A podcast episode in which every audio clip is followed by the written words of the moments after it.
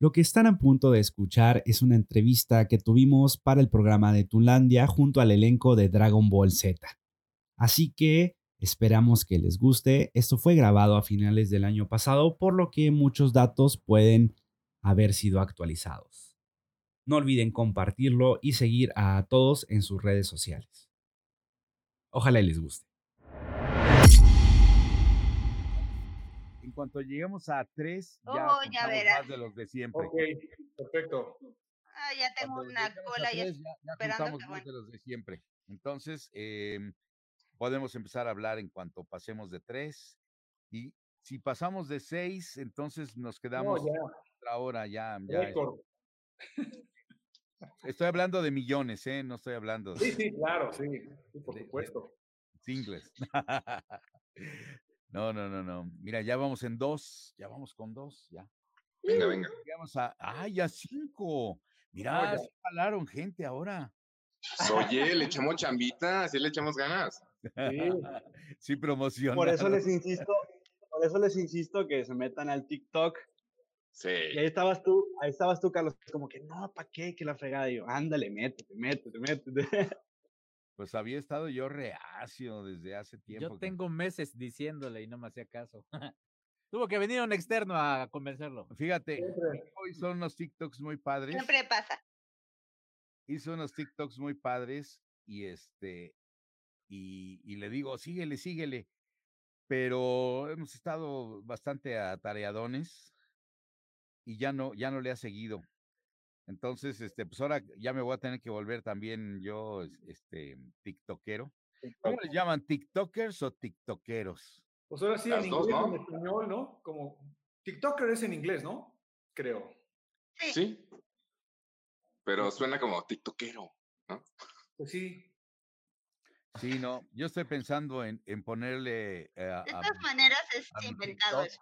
le voy a poner a mi TikTok, le voy a poner es el Macanco TikTok. Saldría muy bien.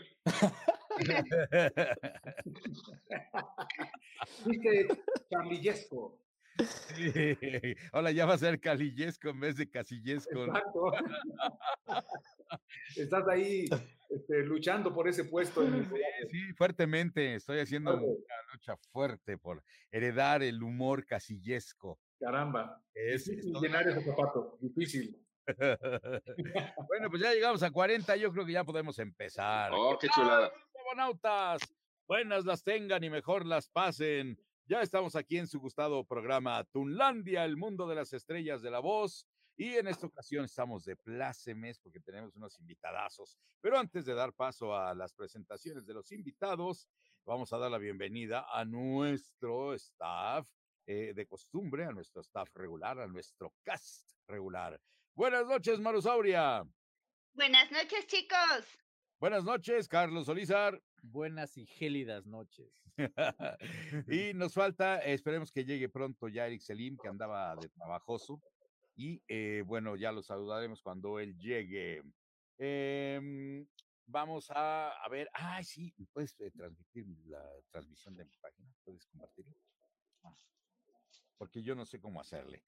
Bueno, es que mi hijo es aquí el, el, el que me asesora en todas las cosas estas de la tecnología, porque yo soy bastante roca. Y bueno, queridos huevonautas, gracias por estar acompañándonos esta noche porque tenemos eh, novedades, eh, eh, novedades novedosas que estábamos pues pretendiendo mantener en secreto, pero pues debido a que no se puede mantener en secreto aquí nada, ya se sabe todo hasta que, no, mejor no digo porque ya se sabe. Entonces, el asunto es que eh, tenemos aquí a tres invitadazos. Y eh, vamos a empezar por eh, los que son eh, de, de, parte del doblaje, que ya son conocidos, y después presentaremos a los que no son conocidos. Entonces, bienvenido, Mark. Mark Pocora. ¿Cómo están? ¿Cómo estás, Carlos? Bien, gracias a Dios, acostumbrándonos aquí a permanecer ya en casa. Quién sabe si hasta de lo, dentro de los próximos dos o tres años seguiremos aquí. Ay, no, cállate. No, no, no, no. No, sí, hombre. Tú porque te estás mudando, cada rato te mudas de casa, de donde te corren, pero pues ya vas Exactamente. Me, me, desalojan. Esa es la verdad. Y al rato te van a desalojar de Santa Marta y te van a mandar al de Puente Grande y así, ¿no? Yo esperaba que ibas a decir la casa del actor, pero creo que me van a tratar mejor en, en Santa Marta. Yo creo que sí, y en Puente Grande también, aunque es de alta seguridad. Le faltan muchos años para llegar a la casa del actor, este chavo. Está, está muy niño todavía. Ah, bueno, ¿qué te tomas, Carl- ¿Qué Ojalá te tomas, Mario? Está Ojalá la edad que representa. Ojalá, sí. Marito Castañeda, bienvenido, nuestro bullying número uno, nuestro burleador. que lo conocerán, lo conocerán bien. Nosotros que lo conocemos bien sabemos qué clase de cucarachas para bullearnos a Exacto. todos.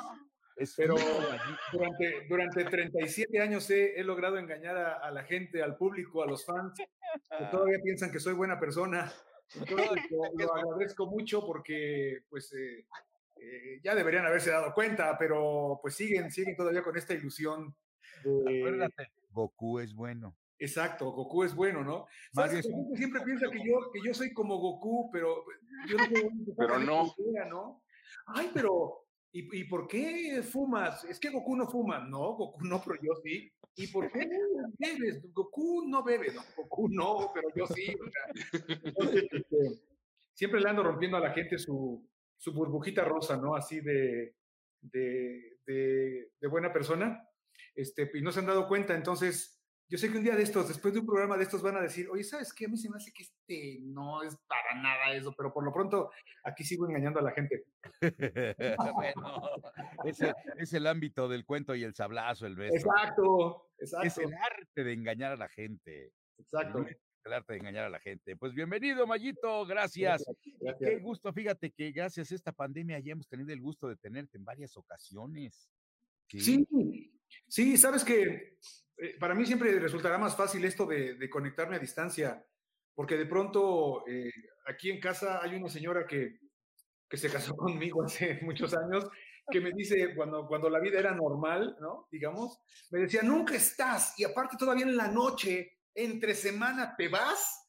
Entonces decía yo, no, ok, ok, ok, no, no, no. Entonces era complicado, pero ahora, ahora, ahora sí que gracias a esta pandemia, ¿no? Vamos a darle las gracias al coronavirus, ¿no?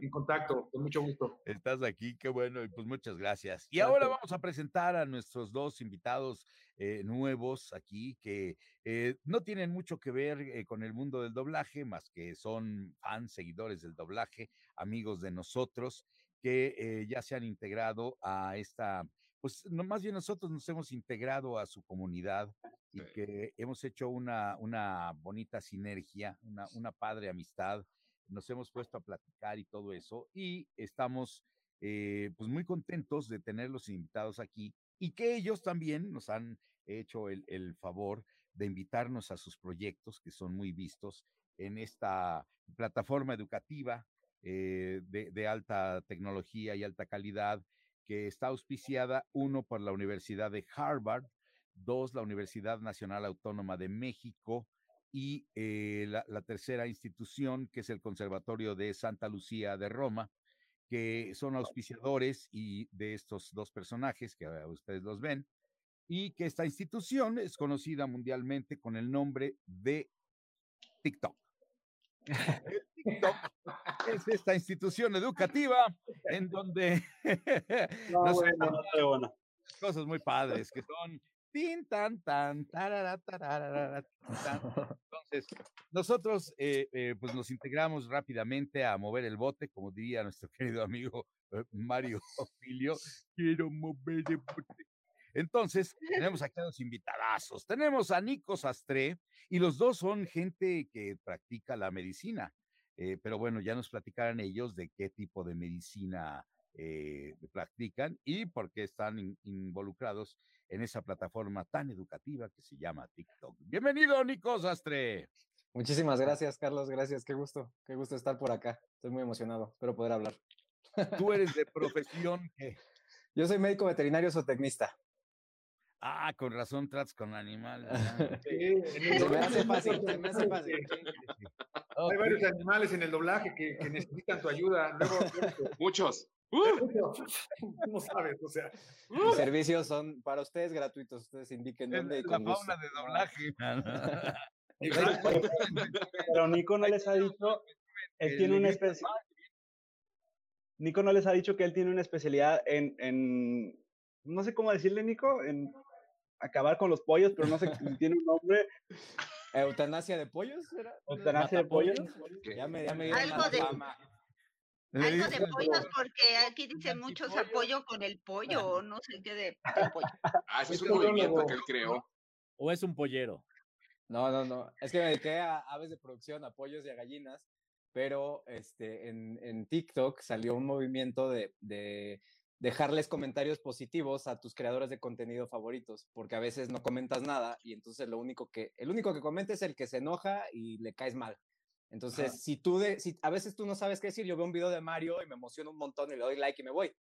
Pero no le dejo un comentario, ¿no? Entonces, eh, si Mario ve los comentarios, que deben ser un montón, este, positivos y ve su comunidad que es grande y que está presente como los que están aquí, que muchísimas gracias. Entonces quizás eso te ayuda a tener una mejor actitud y a, y a recibir mejor las, las cosas, incluso las críticas, ¿no? Porque hace, a, a veces nos hace falta tantita perspectiva de, de lo que estamos haciendo. Entonces, eso es el apoyo con pollo.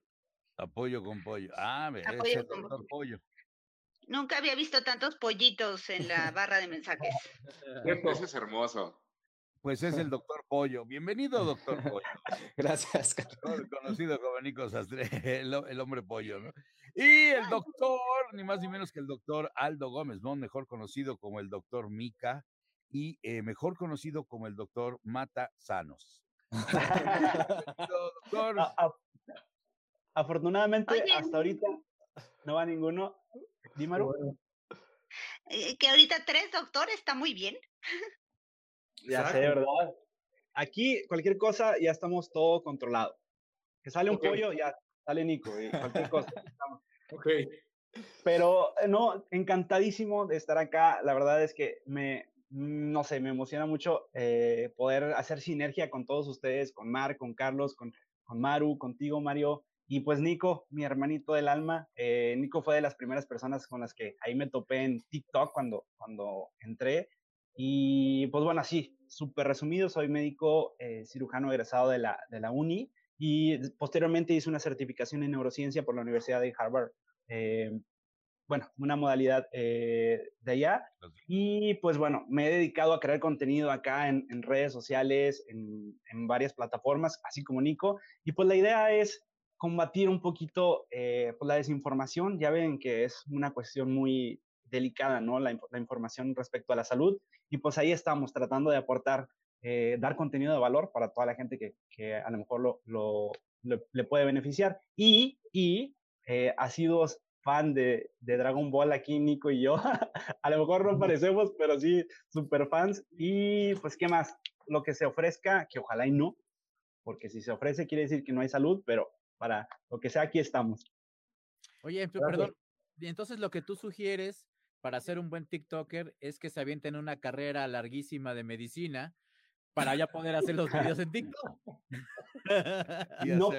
No, precisamente, pero si vas a ser médico, a todos los que quieren aventarse en medicina, mejor preparados, ¿no? Que, que ahí se va.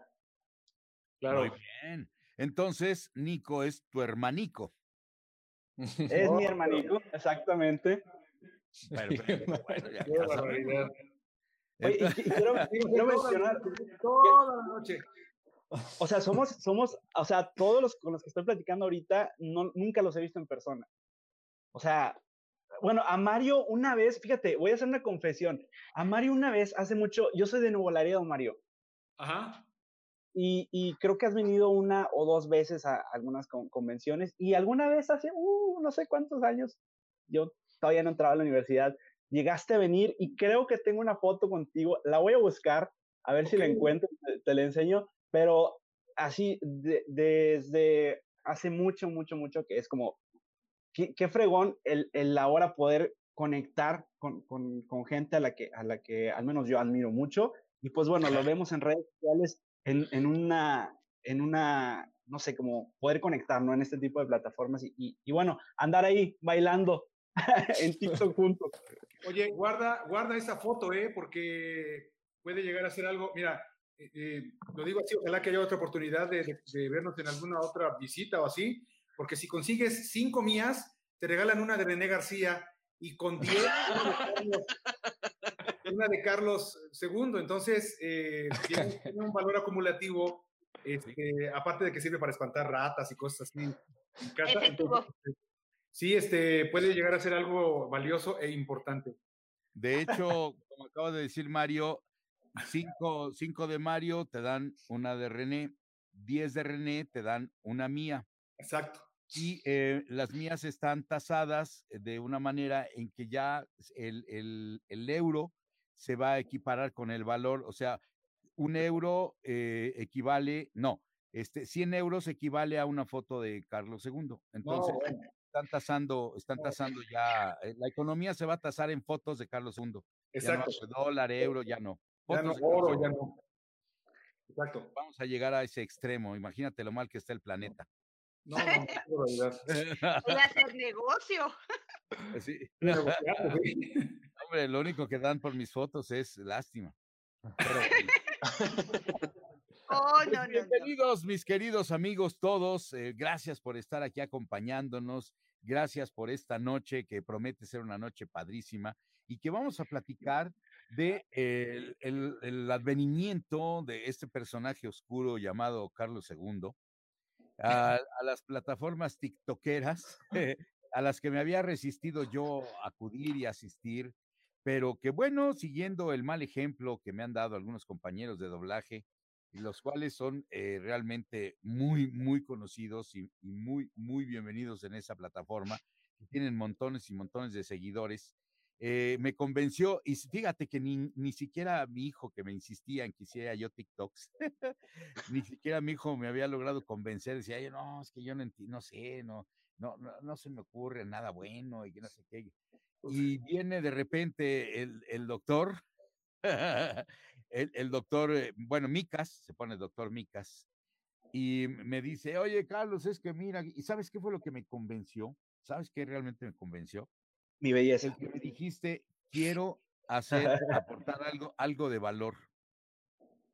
Quiero aportar, eh, eh, yo aporto valor aquí a mis TikToks y Un todo dinerito esto. le pone cada vez que alguien va viendo Sí, los videos. y entonces el doctor me aportó un millón de pancholares que están depositados en mi cuenta en el Banco de Suiza. Ya, ya están depositados, ya me hizo el favor de depositarme los pancholares en el Banco de Suiza. Y que, y que eso fue lo que me convenció. No, realmente es lo que me convenció, que me dijo, oye, pues es que mira, a mí me gusta hacer esto. Yo, la gente que me sigue es gente que siempre está recibiendo algo de mi parte.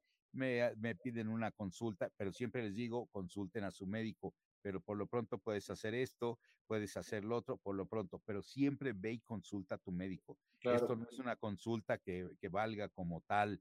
Ve a ver a tu doctor, de pronto este es un paliativo para que vayas, etcétera.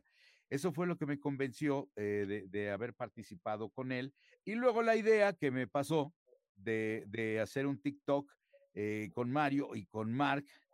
Y bueno, a Nico no lo, no lo conocía, pero ya es mi hermanico también. El punto es que me convence de que. Ah, mira. Y acabo de sacar la cabellera rubia de, Goku, Dios Saiyajin o no sé qué, ¿no? Pero el asunto es que eso fue que a mí me, me convenció de entrar y eh, dije, bueno, pues vamos a platicarlo. Primero me invitó a hacer una entrevista con él y le dije sí, pero ya después de la entrevista fue cuando me convenció de que entrara yo al TikTok con todos ustedes y dije sí, la verdad se oye muy padre la idea, va a estar, va a estar bien y me llamó mucho la atención. Entonces, eh, pues gracias por haberme invitado porque esta comunidad eh, eh, que se ha formado aquí, esta pequeña comunidad que ven ustedes de cuatro personas, promete ser una comunidad padre donde espere- espero que sigamos colaborando y que subamos más, más, más TikToks con valor, a- ahora sí que apoyo con pollo, y que podamos hacer más, más cositas que equilibren un poquito lo desequilibrado que esté el TikTok eh, en cuanto al entretenimiento puro como tal. eh, leí por ahí, no me acuerdo en dónde, que alguien decía, imagínense que esta pandemia nos agarra dentro de unos eh, 15 años, 20 años, donde eh, los especialistas sean eh, fandovers, TikTokers, este, YouTubers, influencers, que estén al frente de todo, y no médicos, eh, científicos, especialistas, eh, economistas, bla, bla, bla, que bueno, también de eso adolece actualmente nuestro país, pero por lo menos hay algunos que están por ahí medio fungiendo en, en esta, en- en las, las ejerciendo funciones en, en el nuevo gobierno. Pero está muy padre el hecho de que podamos, independientemente de el entretenimiento que podamos aportar nosotros, los actores de doblaje, como entretenedores, que es lo que somos básicamente, entretenedores, con nuestro trabajo entretenemos gente, pues el que podamos aportar eh, un granito de arena para que además también del entretenimiento haya algo de contenido con sustento, de contenido positivo, de cosas buenas, para toda la gente que, nos siga, que nos vea, que nos escuche y que tenga a bien tomar en cuenta nuestras opiniones. Entonces, eh, esa es mi razón por la cual yo entré a TikTok. Ahora me encantaría escuchar las opiniones de, los otros eh, dos eh, queridos amigos, Mark y Mario, quien quiere decir por qué razón entró a, TikTok y por qué decidieron reunirse junto con, con Aldo y con Nico para hacer este proyecto que resultó, la verdad, muy simpático. Ya.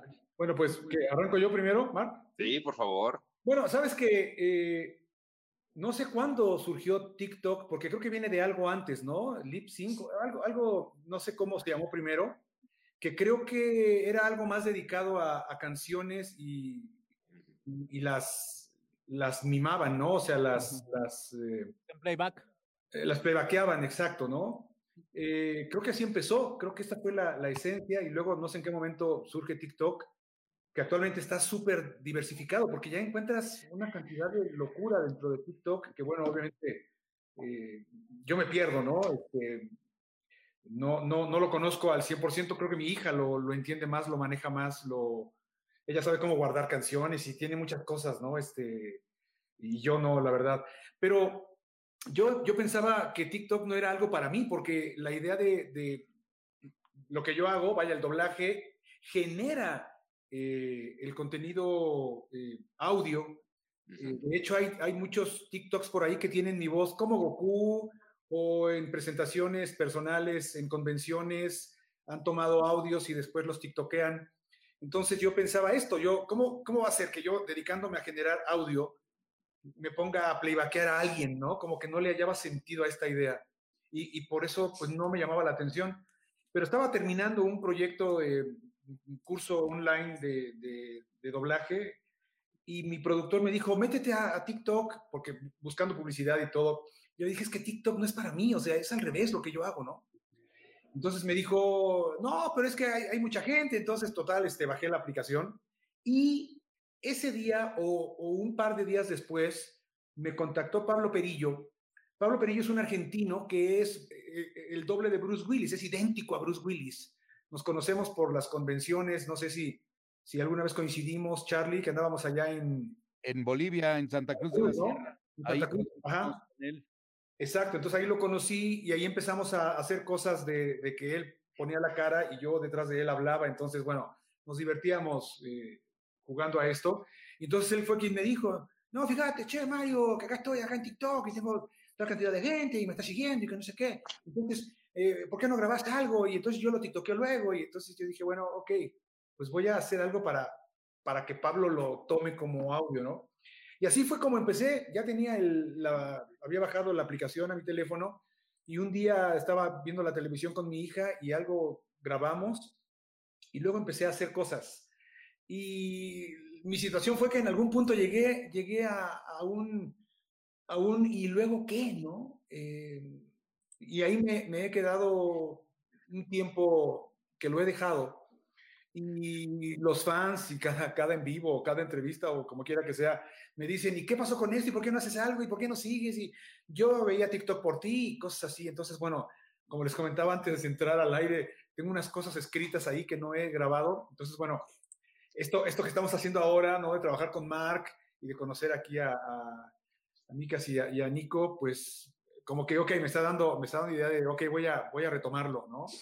Entonces, eh, así fue como yo me, me, pegué a esto, ¿no? La verdad, también por tener el tiempo para hacerlo, porque de pronto en, en, el estilo de vida y de tanto viaje y, el tiempo muy corto para hacer cosas, no, no, no tenía la oportunidad de hacerlo y ahora pues obviamente la he tenido, ¿no? Estoy aquí también en casa grabando desde casa y por eso estoy ahí. Sí, porque eh, eh, para ti, por ejemplo, entre semana todo el tiempo te la pasas trabajando. Y los fines de semana te ibas de convenciones. Exacto. porque déjenme decirles, bueno, eso ya lo saben, pero de todas maneras lo repetiré.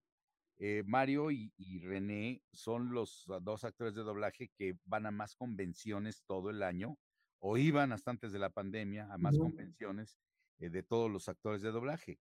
Eh, ellos son los que más, son, más solicitados son en toda América Latina. Y pues está complicado, por ejemplo, lo había invitado yo a Mario, que ahora fíjate, vamos a tener, yo creo que por fin el gusto de tener a los tres Reyes Marios. Wow. Uh, sí. tres Reyes Marios, que no hemos podido juntarlos porque o va, este, está Mario Castañeda con Mario eh, Filio o con Mario Arbizu, pero el caso es, nu- nunca po- hemos podido juntar a los tres. Según yo, en una ocasión sí estuvieron los tres. No, No he nunca, pod- hemos no podido. No, no, no, no, no hemos podido. Porque, o entonces Mario, di que sí vas a decir que sí. Sí. No, no, no, eh, se conectó. Ma- no sé si Mario se conectó por celular. No pudo llegar.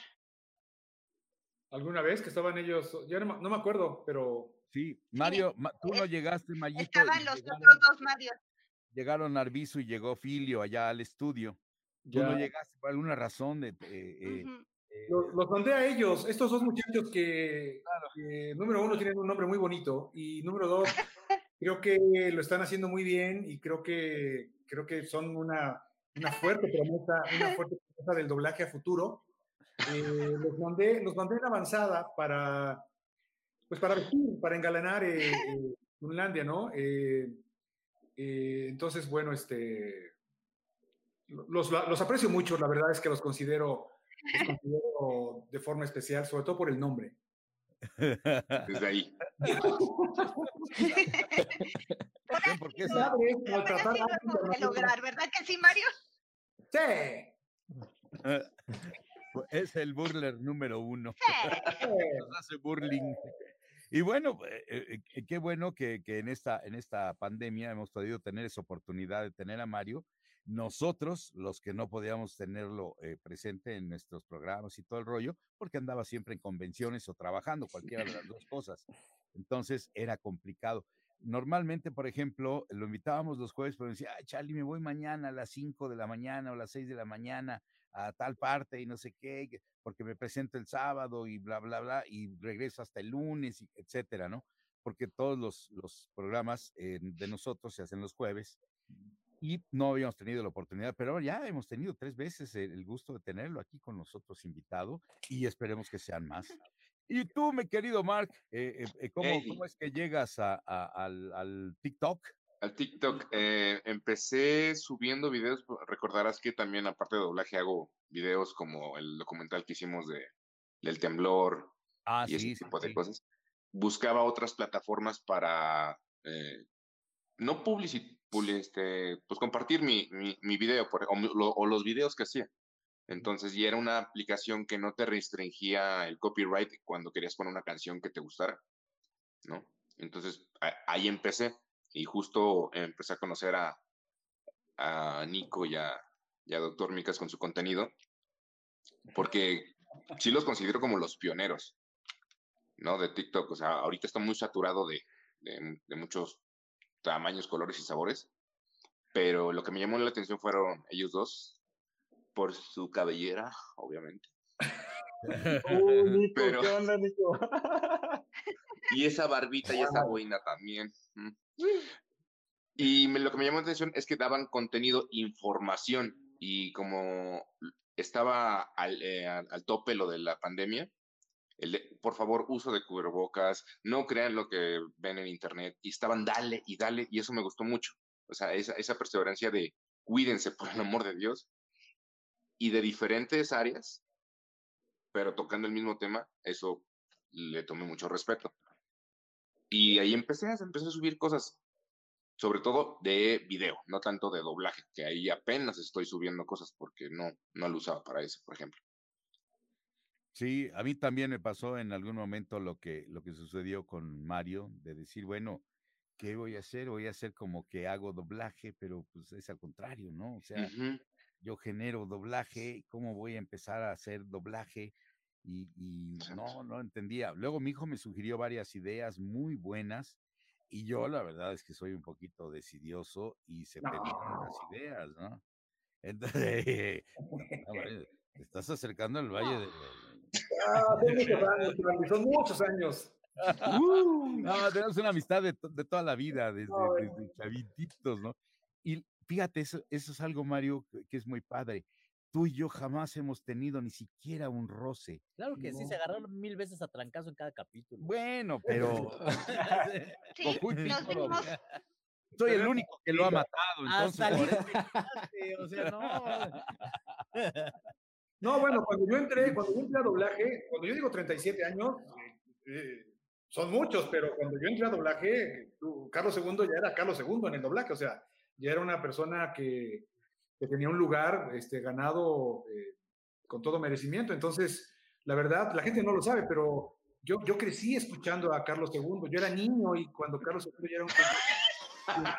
Ya eh, peinaba canas. Crecí, sí, crecí escuchándolo. Recuerdo cuando era niño y le decía a mi papá, "Ay, papá". Entonces, pues por eso lo admiro tanto. Cuando yo sea grande quiero ser como él.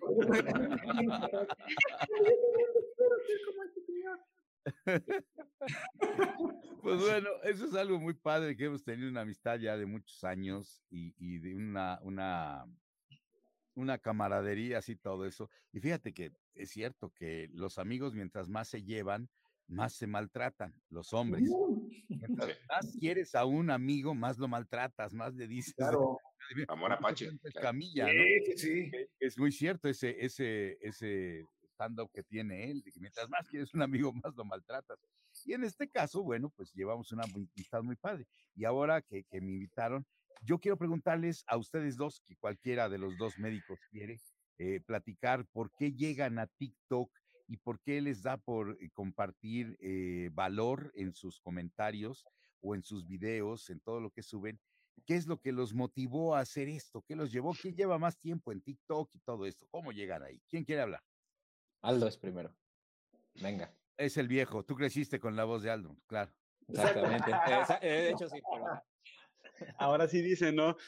Oye, yo, yo ya tengo, no sé cuánto tengo en, en TikTok, pero sí recuerdo que llegué antes del boom, este que fue el año pasado, a finales del año pasado, a mediados todavía, eh, este boom de, oye, viene TikTok, ¿qué es esta plataforma que, que te está regalando vistas, que te está poniendo sobre el radar en muchas situaciones? Empezó, pues, cuando usted, no sé si les pasó, que cuando yo llegué a la plataforma eran puros bailes, como decía Mark, o sea, era puro, pues, diversión, ¿no? Es, Ando a lo mejor, bueno, no ha cambiado, ¿no? Pero, No mucho. oye, y ahora tanto que tenemos que bailar para que pues, nos volteen a ver, ¿no? Cómo Claro. ponerse el cubrebocas y... Pero curiosamente cuando yo llego a la plataforma, eh, el contenido era como muy, muy escaso referente a la, a la salud y educación. Sí me percaté de que había como cuatro o cinco eh, personajes o personas dando información, pero yo todavía la veía como muy informal. Entonces fue cuando yo empecé a hacer videos y de hecho estaba viendo hoy el primer video que subí, salgo así con corbata y así todo formal, como, un doctor, ¿no? Y, y diciendo, tres tips por los cuales te duele la eh, cabeza y cómo puedes solucionarlo, ¿no? Y ya empezaba a decir, no, pues este es esta, esta razón y esto y esto. Entonces, ahora veo mis, mis videos cómo han evolucionado y, mucho de ello pues es eh, porque me empecé a dar cuenta que la gente no entra a la plataforma para educarse. Ustedes lo saben, que, que la gente no va a entrar ni a Twitter, ni a Facebook, ni a ninguna plataforma, salvo YouTube, ahí eh, recientemente que tiene muchos videos educativos. Pero bueno, empecé a, a decir cómo podemos disfrazar esta educación de, de, entretenimiento. Entonces fue cuando empecé a hacer eh, bastantes videos. Yo empecé haciendo alrededor de 20 o 25 videos al día. Wow. O sea, grabando muchísimos videos y esa fue la razón por la cual me empezó a ir como muy bien. Porque eh, yo recuerdo mucho que el año pasado, por estas por estos, eh, fechas, que era Halloween, yo empezaba a hablar mucho de, del trastorno límite de personalidad, empezaba a hablar de, del dolor de la extremidad fantasma, mucho ad hoc a la temporada, ¿no? Que era, que era Halloween, Día de Muertos y eso. Entonces como que empezó a despertar la curiosidad de la gente y pues bueno, en ese, en ese inter me topo con Nico y pues bueno, lo demás es historia. Ya es mi hermanico. Así es.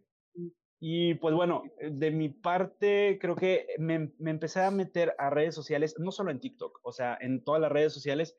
Eh, una, porque hay una persona en Estados Unidos a la cual yo sigo mucho, Gary Vee, no sé si lo ubican. Eh, este personaje te dice, si tú tienes algo bueno que decir, dilo ahorita, porque al rato te vas a arrepentir o ya la gente no va a estar donde está la atención. Entonces, este tipo pues decía, oye, haz, haz, 80 videos al día si puedes. Entonces yo me lo tomé muy literal y empecé a hacer 15, 20, 25. Y me empecé a dar cuenta que, que mucha gente, pues sí, sí, como que lo, lo abrazaba esta información de buena gana. Otros, no tanto, me empezaban a decir que, bueno, no se puede decir palabras groseras, pero mm. pichi doctor, pichi doctor pedorro, que ni, ni siquiera eres médico, que mejor ponte a consultar, que si así como, como me ponía a grabar, consultaba. Ese tipo de, de comentarios que, que te quieren como dar el bajón, porque yo sé mucho de la idea de que, pues bueno, no sabes en qué posición está la otra persona y muchas veces ellos quieren dar un comentario a lo mejor positivo, pero, pero te resulta una crítica, ¿no?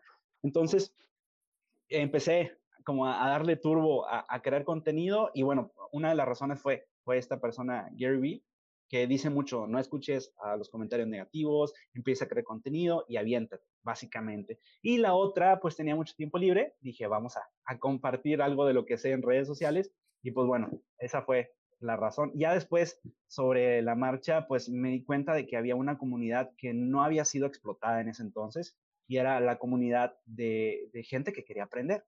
Entonces, pues a la fecha aquí, aquí estamos y, y agradezco de nuevo por, por, a través de eso, que jamás pensé que, que iba a tener como frutos, porque no era la intención en primera instancia, yo solo quería educar.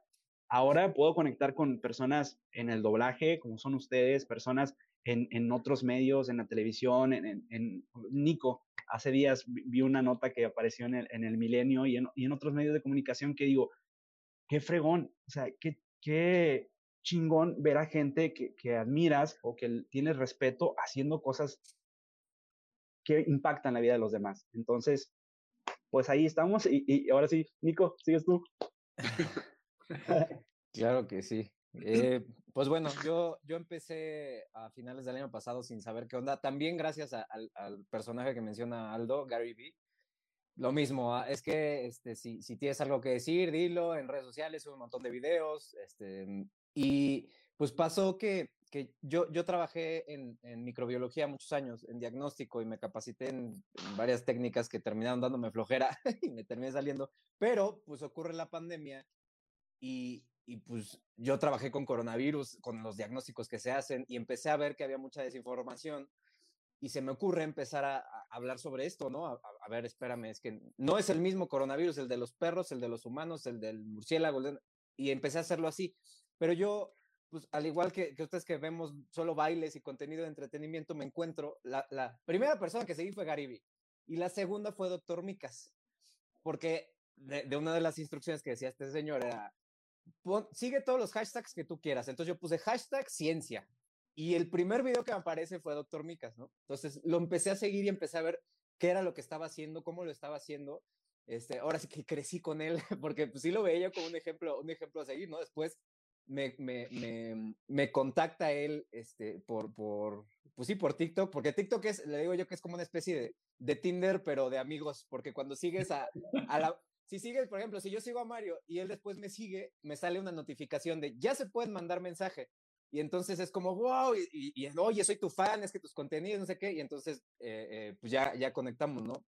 Este, pero lo mío, pues, pues sí, fue un poco ahí una, una coincidencia con, con, lo que está pasando y, y, que la verdad, de ver cómo lo estaba haciendo Aldo, yo ahí me inspiré a hacerlo también. Dije, ok, Aldo está haciendo 20 videos, 25, voy a hacer 25 también, luego voy a hacer 30 y entonces ahí de pronto ya ni dormimos Este, pero eso es lo más padre porque es, como él lo bien dice, estás aportando valor, estás resolviendo dudas, te preguntan, oye, sí es cierto que la mascarilla te causa hipoxia y que te vas a intoxicar con tu propio gas CO2, este, ese tipo de cosillas, con que le respondas a una persona una pregunta, este, te deja muchísimo. Eh, entonces, pues eh, fue de repeticiones seguirlo haciendo y ahora pues, pues estamos creciendo una, una comunidad de, educativa, ¿no? Porque ya no, no, solo son ciencias de la salud, ya hay abogados, hay este, otras, otras cosas. Entonces, eh, eso está muy padre. Y, y, además, esta oportunidad, esto que está pasando ahorita, porque yo, yo conecté con Mark de, de, por una forma que no la quiero decir todavía porque no quiero llorar aún,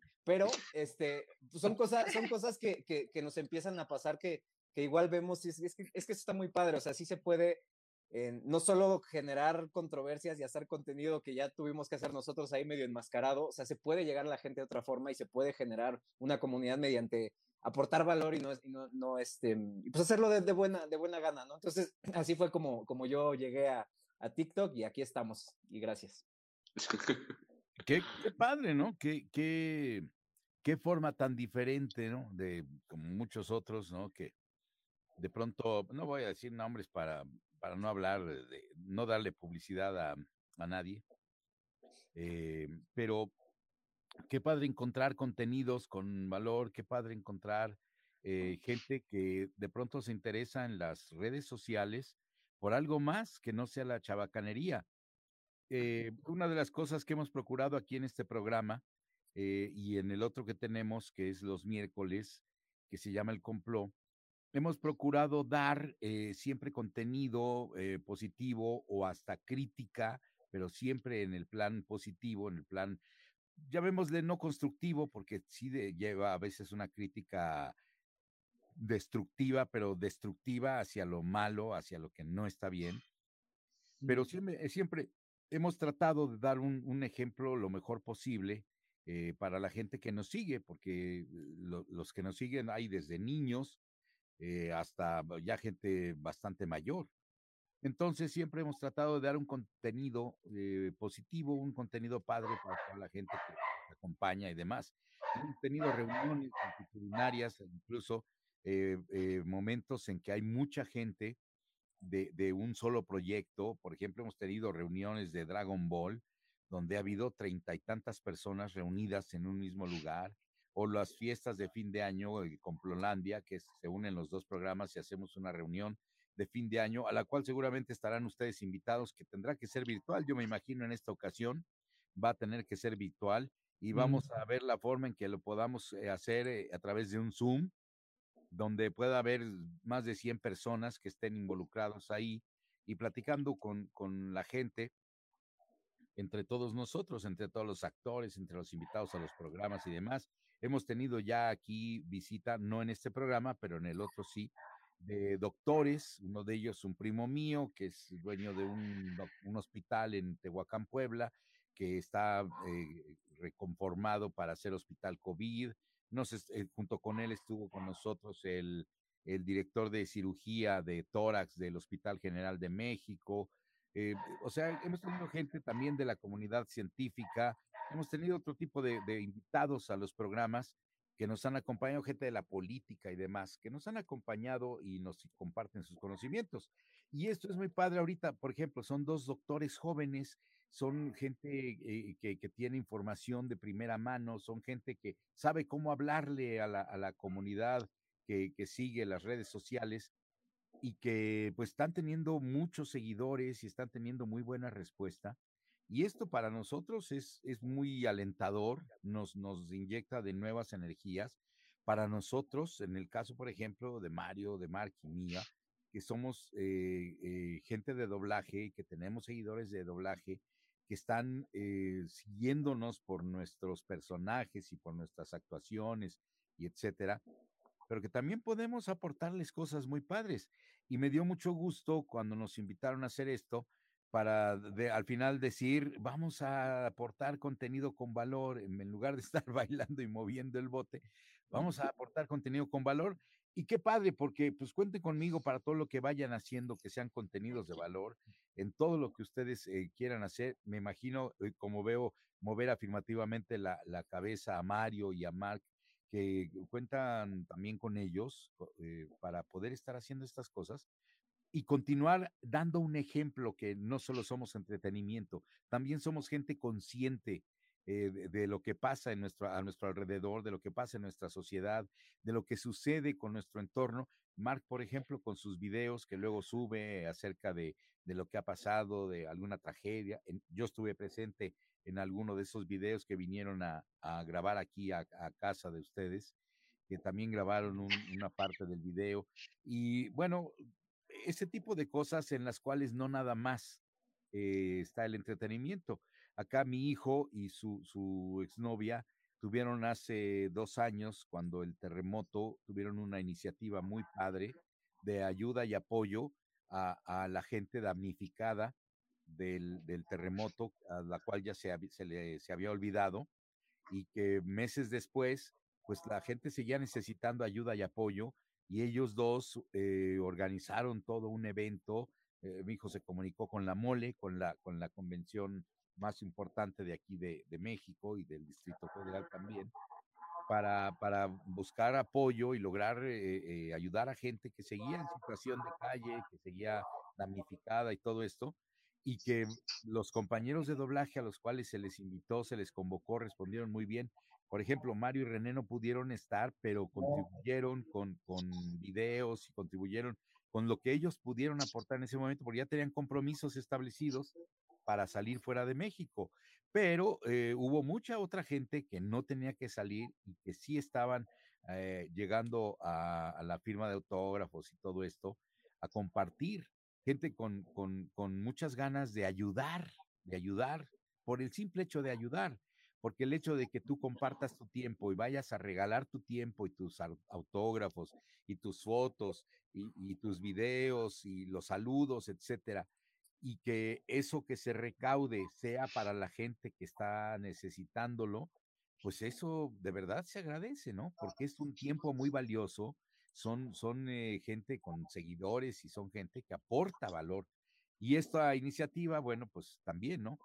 Acá, acá nos ha gustado el, poder compartir. Y bueno, eh, esto, esto que, que hacen ustedes como, como científicos, o como parte de, la ciencia que están hablando ahora con la pandemia. Yo ahorita me acabas de mencionar, eh, Nico, eh, algo que eh, mucha gente está condenando, que es el uso del cubrebocas, y que hablan de que se intoxican, y dentro de nuestra propia gente del doblaje. acá no nos dejará mentir ni Mario ni, ni, ni Mark, que tenemos compañeros que condenan mucho ese tipo de, de, actitudes o de acciones que le decimos pues son de protección y todo eso, pero ¿cuál es la realidad de ese asunto? De si el cubrebocas es o no es eh, así de perjudicial como se dice. ¿Quién de los dos quiere contestar? Pues, si quieres, Aldo. ¿Yo? Bueno, ah, leche, leche. Va, este, pues miren, no, obviamente esto es, esto es falso. Eh, hay, yo ahorita dejaré a Aldo hablar al respecto de eso también, pero la, la, la, cuestión es que no sé cómo empiezan estas cuestiones, estas, estas ondas psicológicas de la gente que necesita hablar algo de lo que no sabe, ¿no? Eh, hay, hay efectos en cuanto a... Nosotros no estamos tan acostumbrados. Aldo ha, tenido que usar mascarilla mucho tiempo, muchas horas por, por cirugías. Yo la tengo que usar también más de 7, 8 horas por laboratorio, ¿no? También Maru. O sea, y no nos hemos muerto todavía, ¿no? Ya tengo que repetir y repetir y repetida. Eh, ha habido médicos que han tenido que ponerse esta cosita, el, oxímetro, el oxímetro este, con, con 10 mascarillas encima y, y, comprobar que la oxigenación no baja. Eh, porque a fin de cuentas estamos hablando de gas, no estamos hablando de, unas partículas más grandes. Y entonces, eh, el hecho es que cuando nosotros estamos incómodos, nos empezamos a, nos entra la ansiedad, em, empiezas a, sentirte mal, pero, pero es, es, es una onda que, que, tú te estás generando, no es, no es una cuestión de, de hipoxia. A nosotros nos gusta hablar mucho con evidencia científica. Siempre que nosotros vamos a decir, a ver, es que esto es esto, esta es la evidencia científica, ¿sí? La ciencia así se maneja. La ciencia es noble porque nosotros hablamos con bases, con lo que se ha descubierto. No es que yo sea la eminencia, no es que yo sea el, máximo conocedor, aunque yo tuviera mi, premio Nobel, porque ha habido premios Nobel hablando también este, locuras en, estos tiempos. Eh, si yo hablo sin tener un papelito o varios de preferencia, que respalden lo que yo digo, eh, viene siendo un testimonial. Y en ciencia, testimoniales son las más bajas formas de evidencia científica. Entonces, nosotros nos peleamos mucho con eso. Es que no sé quién dijo, es que tal actor de doblaje, es que tal actriz, es que tal cantante, es que, pero tiene millones de seguidores o tal influencer. Pues será quien sea, pero así no funciona aquí. O sea, ¿cuál es tu evidencia científica? No, pues es que me lo dijo no sé quién. Eso es muy peligroso. Entonces, eh, para responder concretamente tu pregunta, Charlie, no hay una sola evidencia científica de que la mascarilla te haga algo de daño. Han salido videos de, ciertas personas que difunden con, es que miren, tienen hongos, es que miren, no sé qué cosa, ¿no? Y, bueno, eso me gustaría que, lo platicara un poco Aldo, esas, esas cosas que salen, pero, pero en resumen, son, e, este, son eh, nuestras, nuestras medidas de protección ahorita para, para, para esto. empezamos diciendo, porque no había suficiente evidencia todavía, protegen a los demás. Si estás enfermo, no contagias. Sí, la cosa es que este virus es asintomático en la mayoría, inmensa mayoría de los casos, o presintomático durante dos semanas, no presentas síntomas y puedes estarlo contagiando durante una semana y tú ni cuenta te das. Entonces, la importancia de que nosotros asumimos por respeto al otro que podemos estar enfermos, entonces evitamos el contagio y luego empieza a salir evidencia de que las personas en los lugares donde la usan diluyen un poco la carga viral si es que están, o el inóculo viral si es que están expuestos. Entonces, entre menos virus entre que te infecte, más leve puede ser tu presentación de la enfermedad. Entonces, funciona de las dos formas. Te proteges tú, ¿sí? Y proteges a los demás, pero no es infalible. Hay que usarla y hay que usarla bien, ¿sí? Porque luego la gente la trae en la papada o, la trae así, ¿no? Y, entonces, sí, en la frente, en la nuca, o sea, ya ves unas cosas que dices, no es posible, ¿no? Pero, pero bueno, eso, eso es básicamente, es, es, un, es un instrumento de, de, completamente seguro y bueno, también, también tienes, tienes su chiste, ¿no? O sea, no, reutilizar todo eso, este, depende del tipo de mascarilla, pero de que no, no te vas a morir ni de hipoxia ni intoxicado por CO2, eso es una realidad. Oiga, una pregunta antes de que le cedamos la palabra a, Aldo. Eh, en el momento en que tú estás utilizando el cubrebocas, porque hay gente que le dice tapabocas, y eso es algo que, que, yo creo que psicológicamente le molesta a la gente. me están queriendo tapar la boca de que yo no diga. No, no es tapabocas, es cubrebocas para protección, protección propia y protección de los demás. Nada más es eso. es, lo que muchas veces he comentado. Pero atendiendo a lo que estás diciendo ahorita, Nico, eh, no causa un daño ni a las neuronas, ni la hipoxia, ni el, hecho de que el cultivo de bacterias y todo. Claro, si utilizas el mismo cubrebocas eh, durante una semana completa, pues por supuesto que hay bacterias. Hasta si utilizas tu mismo cepillo de dientes y no lo enjuagas después de que lo utilizas, pues se crean bacterias. Aquí está nuestra doctora especialista en, en eh, dentista que pasa eso, si no lavas tu cepillo de dientes y lo estás utilizando constantemente y no lo limpias nunca, pues claro. Se tiene que secar bien, además. Pues o sea, todo ese tipo de cosas es, es, es, son cultivos de bacterias, pero que mucha gente ha satanizado el cubrebocas que dice que se llena de hongos y aquí tenemos en un, en un este, ¿cómo le llaman este de Petri? El, caja de Petri. El plato de Petri. Eh, ahí, ahí, este, vean cómo o sea, eh, se ha satanizado mucho y he visto a gente que se dice profesional de la salud, soy el doctor fulano y este es mi cédula y este, que sí dice eso, ¿no? Y que no debería de usarse porque causa daño cerebral y que después de tanto tiempo y que bla, bla, bla. O sea, hay una desinformación terrible. Entonces, pues eso nos trae a todos vueltos locos. Eh, de hecho, nosotros, eh, entre nuestros compañeros, hay los compañeros que satanizan y condenan ese tipo de cosas y que me encantaría que estuviera escuchándonos. Si puedes mandarle a, alguno este, algún mensaje para que escuche el programa y que lo vea. Lo vean. las, preguntas pertinentes, que haga las preguntas pertinentes al respecto, pero estaría padrísimo ahora que nos, que nos platique eh, el doctor eh, Micas. Oye, antes, de que yo, yo, quiero decir algo también, ahora que decían que la gente luego lo trae mal aquí sobre abajo de la nariz o etcétera, ¿no? O acá en, o, en los ojos, pero si ven a alguien que lo trae en los ojos, tampoco le digan nada, a lo mejor es el zorro o entonces también hay que, ¿no? Fíjense bien primero y luego ya, perdón, adelante. Oye, pero no está bien porque hasta Pico lo trae uno acá arriba, ¿no? Sí. Uno, Ah, uno que pues, pesa mucho. Doc trae uno un, un cubrebocas en la cabeza para que no le entre por la nuca. La- por la No, mollera. no, pero. Espérate, a- ahorita aprovechando que Mark está ocupado, este, quiero eh, mencionar para que te, para, estoy haciendo tiempo para que te comas tu, tu pisita, Mark. Provecho, provecho. Ay, qué antojo malvado. Maldito. Oye, y luego todavía es extra pepperoni, ¿verdad?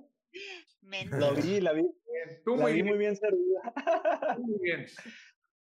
Ya, ya hablando de esta cu- cuestión de salud, sí es muy preocupante, eh, sobre todo varias cositas que ustedes mencionaron. Una, eh, efectivamente, como dice Carlos, usa tu cubrebocas tres, cuatro, cinco días y no lo laves, ni, ni siquiera te tomes el tiempo de desinfectarlo. Oye, no te quites la ropa interior y va a estar igual llena, infestada de virus, bacterias y lo que sea que puedas tener. O sea, y mucha gente se va con esta idea de que no, pues es que cierto influencer o cierto, cierta actriz lo dijo en redes sociales, pues bueno, vamos a creerle, ¿no? Y entonces se empieza a hacer como esta bolita de desinformación en la cual eh, Nico y todo el personal de, ciencia en, en cualquier red social estamos como obligados moralmente a, arrojar como luz en esta oscuridad de información. Em, esa es una cuestión. La otra también, si hay ciertos personajes o ciertos profesionales de la salud, acaba de pasar un caso muy conocido en, Sudamérica, no recuerdo exactamente dónde era, donde un médico dice, pues es que el cubrebocas, o sea, la mascarilla tiene eh, dos lados, entonces si tú te la pones de un lado, evita que te dé el virus, y si te la pones del otro, evita que tú le des el virus a alguien más, cosa que es completamente falsa. Entonces, el, eh, aquí es donde entran los dilemas de, oye, pues si eres un personal de salud, no estés diciendo ahora sí que es sandeces, ¿no? Sabandija, no estés diciendo tonterías. Pero eh, precisamente aquí es donde eh, encontramos una, como una grieta por la cual irnos, al menos eh, yo que creo contenido de salud, de, oye, pues si aquí hay desinformación, bueno, vamos a aclarar un poquito el tema. Y, y Maru no me dejará mentir que es muy fácil educar a la gente, es muy fácil decirles, y bueno, que lo hagan ya es otra cosa, pero el explicarles, el tomarte el tiempo de en un video, explicar un video de 15, 10 segundos, oye, así se usa el- la mascarilla, pues creo que con eso hacemos bastante labor, ¿no? Por poner, un- poner un ejemplo. Y, eh, ¿qué, más, ¿qué más mencionaba? Bueno, o sea, la invitación aquí es que todos se cuiden, todos se protejan, no porque una persona esté con bata, o sea, incluyéndome a mí. Yo siempre lo he dicho, aunque salga yo con bata en los videos, no me hagan caso, o sea, pongan en duda todo lo que yo les estoy diciendo. Y aplica no solo en TikTok, que es una pues, plataforma que muchas veces no le damos como la seriedad, ¿no? Porque, bueno, por la, por la, cómo es la plataforma, ¿no? Mu- muchas bromas y, y bailes y así. Pero, pues sucede, es muy curioso que vemos en, en Facebook o en otras plataformas alguien con bata diciendo que, que esto es falso, que esta es una, bueno, y es otro tema, ¿no? Pero diciendo que no existe el virus. Ah, sí. Solamente porque lo ves con, con su bata, ya, ya mucha gente le cree por el hecho de que dice, ah, es que es un especialista, un médico que te está diciendo que, que no existe. Y ahí es donde, híjole, a mí me da mucha, mucha rabia porque siempre les digo, oye, pues es que ve a ver una, un centro covitario, ve a ver una sala de urgencias, ve a ver una sala de cuidados intensivos para que te des cuenta que no es cosa nuestra, no nos enojamos porque sí a la hora de, de contestar videos, porque hay mucha gente que es bien socarrona y yo trato de ser siempre como lo más, eh, trato de contestar de la manera en que me, que me gustaría que me contestaran, así de que explicando de buena manera. Pero hay gente que sí te saca cada cosa que... Pero bueno, la invitación es esta de que me, me llamó mucho la atención ahorita algo que decía eh, Carlos, que nosotros como científicos y ustedes en el mundo del doblaje, pues cada quien desde, desde su trinchera, pareciera que son dos cosas como nada que ver, pero ahí está el ejemplo. y- Hicimos un video, Carlos eh, y yo, diciéndole, ¿cómo diría eh, Pícoro que se ponga en el cubreboca? Y ya él dio un mensaje de que por favor, sabandijas. Bueno, no dice por favor, ¿verdad? pero dice, No, no, sabandijas, entiendan, y- y mucha gente resonó con eso porque es, es, es información verídica y científica y obviamente pues es, les, estamos hablando a la gente de la manera en la que ellos entienden. Si tú le dices a, a, una, no sé, a un niño de 15 años, 12 años que, que a lo mejor ve Dragon Ball o ha, ha, visto Dragon Ball, que se ponga el cubrebocas como médico, no te va a hacer caso. Pero si escucha que se lo está diciendo Piccolo, Alf le está diciendo que, que no seas bruto, que el, que el, el termómetro eh, no te mata las neuronas, pues a lo mejor sí hace más caso. Que también era otra, ¿verdad? Sí, y, y, y, bueno, creo que, creo que aquí todos podemos aportar eh, como nuestro granito y creo que eso es algo que, que siento que por eso hemos hecho clic aquí todos los que estamos platicando, eh, porque creo que todos estamos, partimos de la premisa de dar valor a la persona de enfrente. Entonces, por eso como que hemos conectado muy bien, creo yo, quiero pensar yo. Y pues bueno, eh, al rato a ver si Mario se anima a regañarnos a todos eh, de parte de Goku, diciéndoles que, que no frieguen. Bueno, no así, pero algo así. hijos de la... No, nunca. Goku, Goku es bueno. Pero Mario no. ¿Me entiendes, Mario? Ah, oye, Mario, y ahorita que, que escuché que, que, decías que fumabas, ten cuidado, eh, porque los fumadores tienen más riesgo de contraer COVID. Nada más como sí, comentario. Sí, sí. Y además fumo puro, quiero que sepan. Sí. Sí, una, Pero, delicia. ¿Al puro, ¿Al puro le das el golpe? Sí, a veces, sabes que de tanto fumar y porque al principio creo que no sabes ni qué hacer con el humo, pero conforme, conforme vas a fumar el puro, sí, claro. Eh, sí, entra no, no tanto, pero igual, creo que alguna vez leí que fumar un puro es como fumar siete cigarrillos al mismo tiempo, ¿no? Algo así. Eh, es diferente el tabaco, por algo le dicen puro, no tiene tanto químico, según entiendo, como un cigarrillo, pero también yo sé que no es, no es, eh, no es eh, inocuo, ¿no? Por supuesto que es dañino y por supuesto que, que, hay un riesgo, yo lo sé. Y, y, además, sabes que afortunadamente lo fumo porque me gusta, pero si pasan seis meses y no fumo uno, no, no sucede nada. Tal vez, ahora sí que lo mismo, ¿no? Otra vez, gracias a este tiempo libre, quizás he, he, fumado más, porque la realidad es que con el ritmo normal de la vida de antes no tenía el tiempo para, para fumar, pero, pero sí lo hago eh, de pronto esporádicamente, de pronto. Yo, re, según recuerdo, te, te, he visto fumar eh, en las ocasiones en las que veo que, que llegas a fumar el puro y tomarte una copa de vino es precisamente ese momento, porque tampoco te he visto que, que consumas demasiado vino.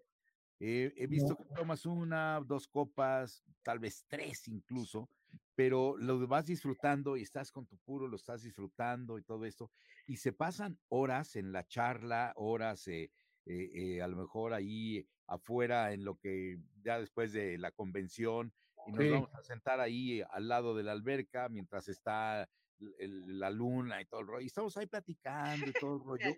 Y veo que te tomas una copa, dos copas de vino, te fumas un puro que ni siquiera te lo acabas realmente y que, y que lo estás disfrutando, pero esporádicamente, porque en el fragor de la batalla de todos los días no se puede hacer eso. Lo mismo pasa con René, que he visto que hace lo mismo, ¿no? Que lo disfrutan así enormemente. Sí, la verdad es que obviamente, ¿no? Y todo es respetable y cada quien. Hay gente que, que desayuna fumando, ¿no? Este, y no, no, es, no, no es el caso. Muchas veces incluso aquí eh, eh, tengo que dejar de fumar. Si pensaba fumar después de comer, eh, pero no he lavado los, los, trastes, los platos sucios, entonces no puedo. Y a lo mejor ese día ya no porque había que, que lavar los platos que, que se juntaron del desayuno y la comida, entonces eh, dejo la fumada para otro día, ese día ya no, y así sucesivamente, ¿no? Entonces, este, no siempre, no siempre sucede. Susi Milk no te deja. No, la verdad, este, sobre todo cuando va a llegar el súper o cuando fue a la verdulería, necesita las tarjas limpias, entonces no solo tengo que lavar los platos rápido, sino secar porque utiliza el escurridor para... Entonces, este, son, son las labores propias de mi sexo aquí en casa. Eh, de paso, apoyado también en, en Tocayo Filio, de verdad que creo que los hombres lavamos mejor, tenemos un, una forma de separar los platos, de acomodarlos por tamaño, los cubiertos de un lado, juntos todos, tazas en la otra tarja y las, las ollas o sartenes por fuera en lo que se lava la losa primero, etcétera. El acomodo en el escurridor es algo de un aprovechamiento del tiempo, es una cuestión de espacio mental que los hombres obviamente somos eh, superiores en ese aspecto, ¿no? ¿no? No quiero hablar mal de nadie, por supuesto, mucho menos de, de Susimil, pero es un talento natural eh, que de pronto se expresa. Se ha desarrollado. Y no te habías dado cuenta, ¿no? Y dices de pronto, hey, de aquí soy. Pudo haber sido algo que pude haber seguido, me fui a la actuación, pero no sabes nunca si había un camino en restaurantes, ¿no? O algo así. No sé qué opinen. ¿Qué, ¿Qué opina Maru? ¿Qué opina Maru al respecto de ese comentario de, de los... Yo estoy totalmente de acuerdo. Exacto. Los hombres son muy eficientes en, en lavar trastes. Hay que motivarlos para que realicen esas labores. Exacto. Bueno, te voy a decir una Mi cosa. Yo, es buenísimo también para la lavada de trastes. Yo lavo los trastes bastante eh, a gusto de repente. Pongo el iPad y me pongo a ver alguna serie, Big Bang Theory o cualquier cosa. Y estoy lavando los trastes mientras estoy viendo y se me va Mm, facilísimo. O sea, no le sufres nada. Sí. Exacto. Exactamente. Tú sí me entiendes, Polizar. Sí, sí. Luego lavamos los trastes juntos y él, él va, mientras estamos ahí viendo también el iPad, él está lavándolos y yo enjuagándolos y acomodándolos ahí en, en la, en el trastero. Ya los acomodándolos, hacemos nuestros, eh, ¿cómo les llaman? Yengas. Nuestra torre Ah, de Jenga. Hay un Tetris gigante ahí. por así. Que mi papá ya se volvió experto, ¿eh? Las primeras veces que me empezó a ayudar a lavar trastes, bueno, todo quedaba chueco. Y ahorita ya es así de, hay un huequito y perfecto, acomoda todo así, no deja nada. La práctica Y hacia el maestro. Sabes Sí. que yo tengo eh, varias camisas, bueno, camisetas como esta que traigo aquí abajo del, de la sudadera, negras. Y me dices el otro día, no sé de qué se están manchando tu- tus camisas blancas, pero aquí casi al, eh, al nivel de la cintura las estás manchando con una mancha blanca. Le digo, debe ser el detergente de cuando lavo los platos. Debo lavar con, con camisetas blancas, porque si no voy a acabar con mis camisetas negras, porque este, a Hay veces algo que se llama delantal, Mario. Si te pones delantal, ya no sí, la camiseta. que, me entregue o es algo que tengo yo. Es que entrar en este mundo que no había sido mi mundo, he tratado de hacerlo con todo cuidado. No Es difícil. un manazo. Entonces, eh, no, no, no han querido prestarme un mandil de aquí, ni me han comprado el mío, ¿no? Agradecería algo por motivos de Goku, pero no Te voy a conseguir uno. Muchas gracias, muchas Seguro que la consigue, ¿eh? Maru O es te lo hago, no hay problema. No, Seguro que te lo consigue. No, no te sientas mal, Mario. Mi papá le pasa exactamente igual. Dice, yo no sé por qué, aunque tenga el mayor cuidado, siempre termino la panza mojada. Sí. ¿Verdad? Por eso hay que usar delantal. Exacto. Pues sí, pero No porque se moja. Pero Sí. pues, es para eso, que se moje, que se manche, que se, no importa. Es para no, eso. pero si trae detalles de pícolo y todo eso, pues eh, siento feo que se manche todo. sí, es. Co- Cómprame uno, un, un delantal de, de Bueno, Vegeta, por uno que no ejemplo, de- tenga detalles. y ahí no pasa nada. Bueno, ok. Lo bueno, Para de que un se delantal manche, que se con ensucie y todo lo necesario. Sí. lo bueno de un delantal con motivos de Vegeta es que lo puedes usar de delantal o para trapear o para lavar el coche o para que se recargue el perro. ¿Ves? ¿no? Lo puedes usar, es multiusos. Multiuso. Exacto. Realmente Vegeta, pues no, mucho fan, así que digas, no. Se los voy a conseguir y se los voy a ver puestos en una foto a los dos, ¿oyeron? Me encanta hablar mal de, de Vegeta cuando René no está presente. ¿cómo ve René? No se nota, Mario, Ah. no se nota. No se nota. Gracias. No, para nada. Ya, ya tendremos a René también acá en, en el, Exacto, el programa para hablar acerca de las labores propias de nuestro sexo. exacto. Bueno, no sé si a René también Kerigma lo ponga a lavar los trastes. No lo dudo. Yo no lo dudaría ni un 16. O sea, los dos más poderosos Saiyajines del universo. Sus esposas las ponen a lavar los trastes. Como debe de ser. Que queden No, rechinando de limpios. Está, está canijo. Oye, bueno, pero volviendo a todo esto que estamos haciendo, eh, ¿cómo es que, por ejemplo, eh, deciden ustedes, siendo, siendo científicos, o, o cómo es que siendo científicos, de repente se aficionan por algo como Dragon Ball? Aldo, No. por favor. Fue antes, me imagino. ¿No? Sí, favor, eso es antes de los científicos, Sí, yo, yo, creo. lo sé, pero, pero dos personas que tendían hacia la ciencia en algo como Dragon Ball, yo me imagino que actores, artistas, etcétera, entretenedores y demás, ¿no? pero, pero alguien y que se vuelvan tan fans, por ejemplo, ya tenemos a- a- a- al doctor Nico con su playera de, ¿es de Vegeta o de, no, es de No, es Goku. Es qué Goku. Goku, ¿verdad? Oh, A ver, Nico, levántate. el A ver, Nico, una vuelta, una vuelta. Dracuqueo, dracuqueo. Dracuqueo. así en la calle, la saludas, lo ayudas, si tu llanta está ponchada, te acercas a ayudarlo, es una persona confiable, es una persona positiva, es una persona que merece apoyo y todo, o sea, tú de verdad, o sea, es, le cedes el asiento en el metro, ¿no? Etcétera. Más por miedo que por caballerosidad, pero sí. Por supuesto. No, no, no, todo, todo, todo positivo, entonces es uno de aplauso. Uno, uno lo ve y dice, ¿dónde voy a llevar a mi perrito? Allí. Ah, bueno, me voy. Allí. Oye, ¿Dónde voy a llevar a mis pollos que tengo aquí en el jardín? ¿Quieres, ¿Quieres decir por qué, Aldo, primero, antes de que yo no pueda hablar? ¿Cuántos años tienes? ¿Cuántos años tienes, Nico? ¿Cuántos años tienes? 28. 28. Ah, bueno, pues son, una criatura. son los fans justos porque Ah, sí. pues, eran niños cuando Sí. empezaron a ver Dragon. Eran Bueno, juguetes puede- escolares. Puede Sí, ser sí. mi hijo, qué impresión. También míos, sí, pues sí. No, el mío sí. no, el mío es más grande. Venga. Yo, em, fíjate que es muy curioso porque, o sea, siempre que llegaba de la, de la escuela, de la primaria, de la secundaria, era como Dragon Ball, o sea, era como el clásico. Entonces, yo creo que como la infancia de todos, o sea, fue Dragon Ball era como obligado porque, bueno, al menos donde yo, donde yo en la, vaya, el cable que tenía, pues no había como muchos, muchos programas de, de televisión y siempre era como Dragon Ball, Dragon Ball en el canal 5, creo, no me acuerdo, en ese entonces.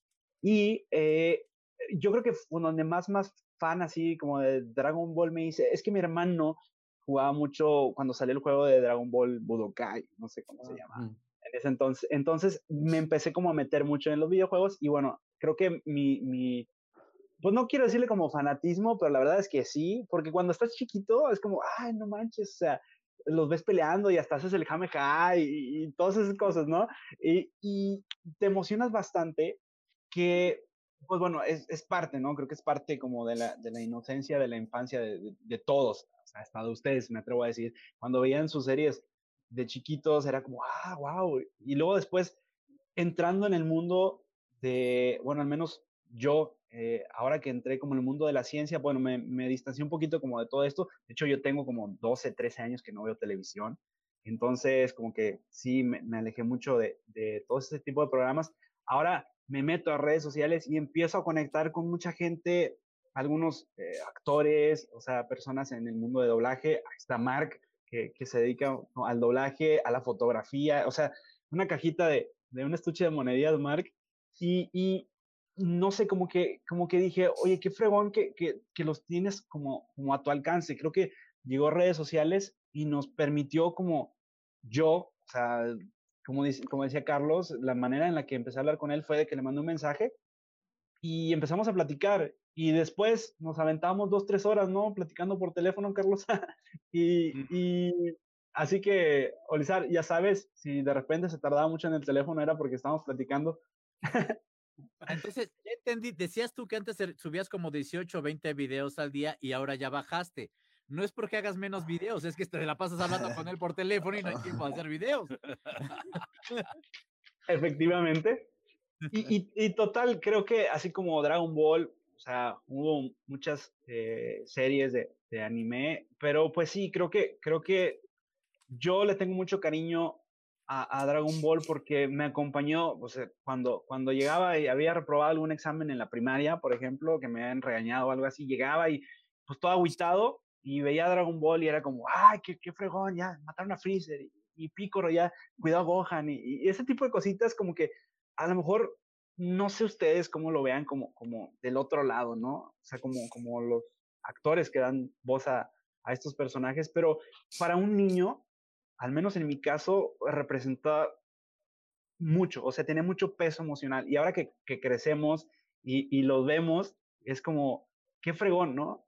Y ustedes, siento que, que sí se han dado cuenta, ustedes sí se han eh, magnificado eh, el amor y el cariño que les tiene la gente estoy seguro que reciben muchos mensajes, Mario, Carlos, eh, de gente agradeciéndoles, oye, tú me sacaste de la depresión. A lo mejor no lo sabes, pero tú me sacaste de, de las drogas, me sacaste de esto, de, de, de, mis papás estaban divorciando, ese tipo de cosas que estoy seguro que se los han hecho llegar. Eh, a Nico y a mí, bueno, no voy a hablar por Nico, pero voy a hablar por mí, me llegan muchos mensajes de ese tipo cuando yo hago un video hablando de la ansiedad de la depresión. Cómo identificar la ansiedad, cómo identificar la depresión. Y, y siento como, como ese, esa, no, no quiero decir como que es que es parte del ego, pero siente, se siente muy bien ayudar a la gente, se siente muy bien poder contribuir a algo. Y, y pues bueno, cuando, nunca voy a olvidar, el primer comentario que me hizo una persona en TikTok, eh, un mensaje me decía, doctor, tengo nueve años, eh, no quiero ir al doctor porque me da mucha vergüenza, pero besé a mi novia y no sé si la embaracé. Ay, y yo, eh, exactamente así, fue de que, ay, fueron.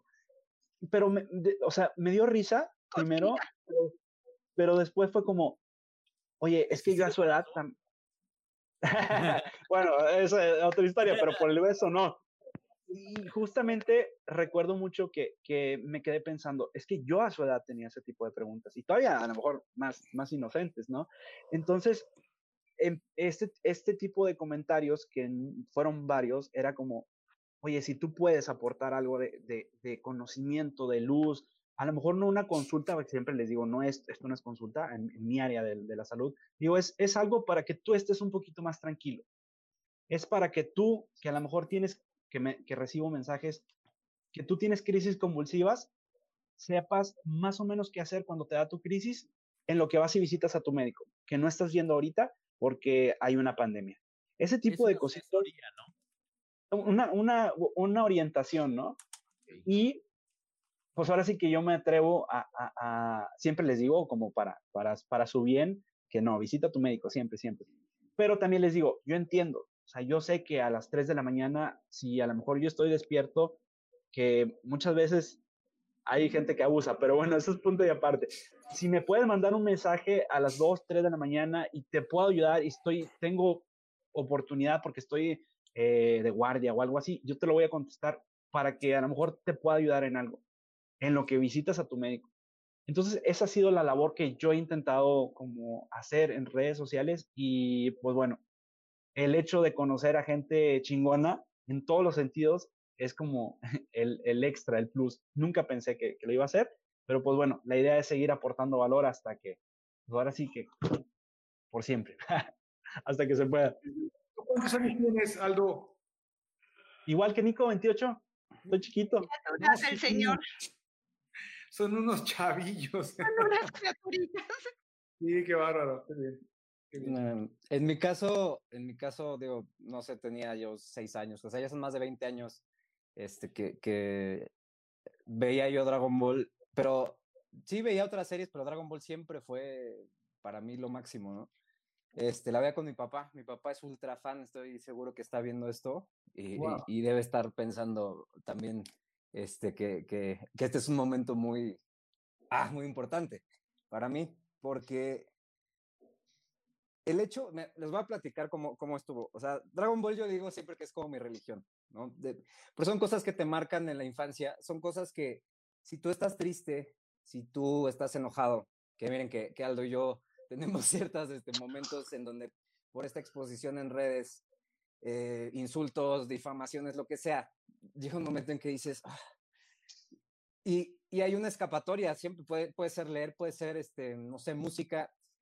Yo con el simple hecho de ver alguna parte de un capítulo de Dragon Ball, sea, sea Piccolo diciéndole a Gohan, cuídate hijo, al final en, GT, sea Goku ah, terminando con, con Majin este, con la Genki, o sea, esos momentos que, que ya sé lo que va a pasar, pero si yo lo veo, toda la, cuestión de neurotransmisores, hormonas que ocurre, eso para mí es sanación. Ese es un tipo de terapia muy, muy fuerte. Entonces, eh, pues se queda, se impronta con uno de por vida. A mí me pasó que yo conecto con Mark, este, me mandó un mensaje, le respondo, le, le, le ayudé y de pronto me pide mi correo electrónico. Y yo, pues como cualquier persona que me manda un, un correo, yo no sabía quién era Mark.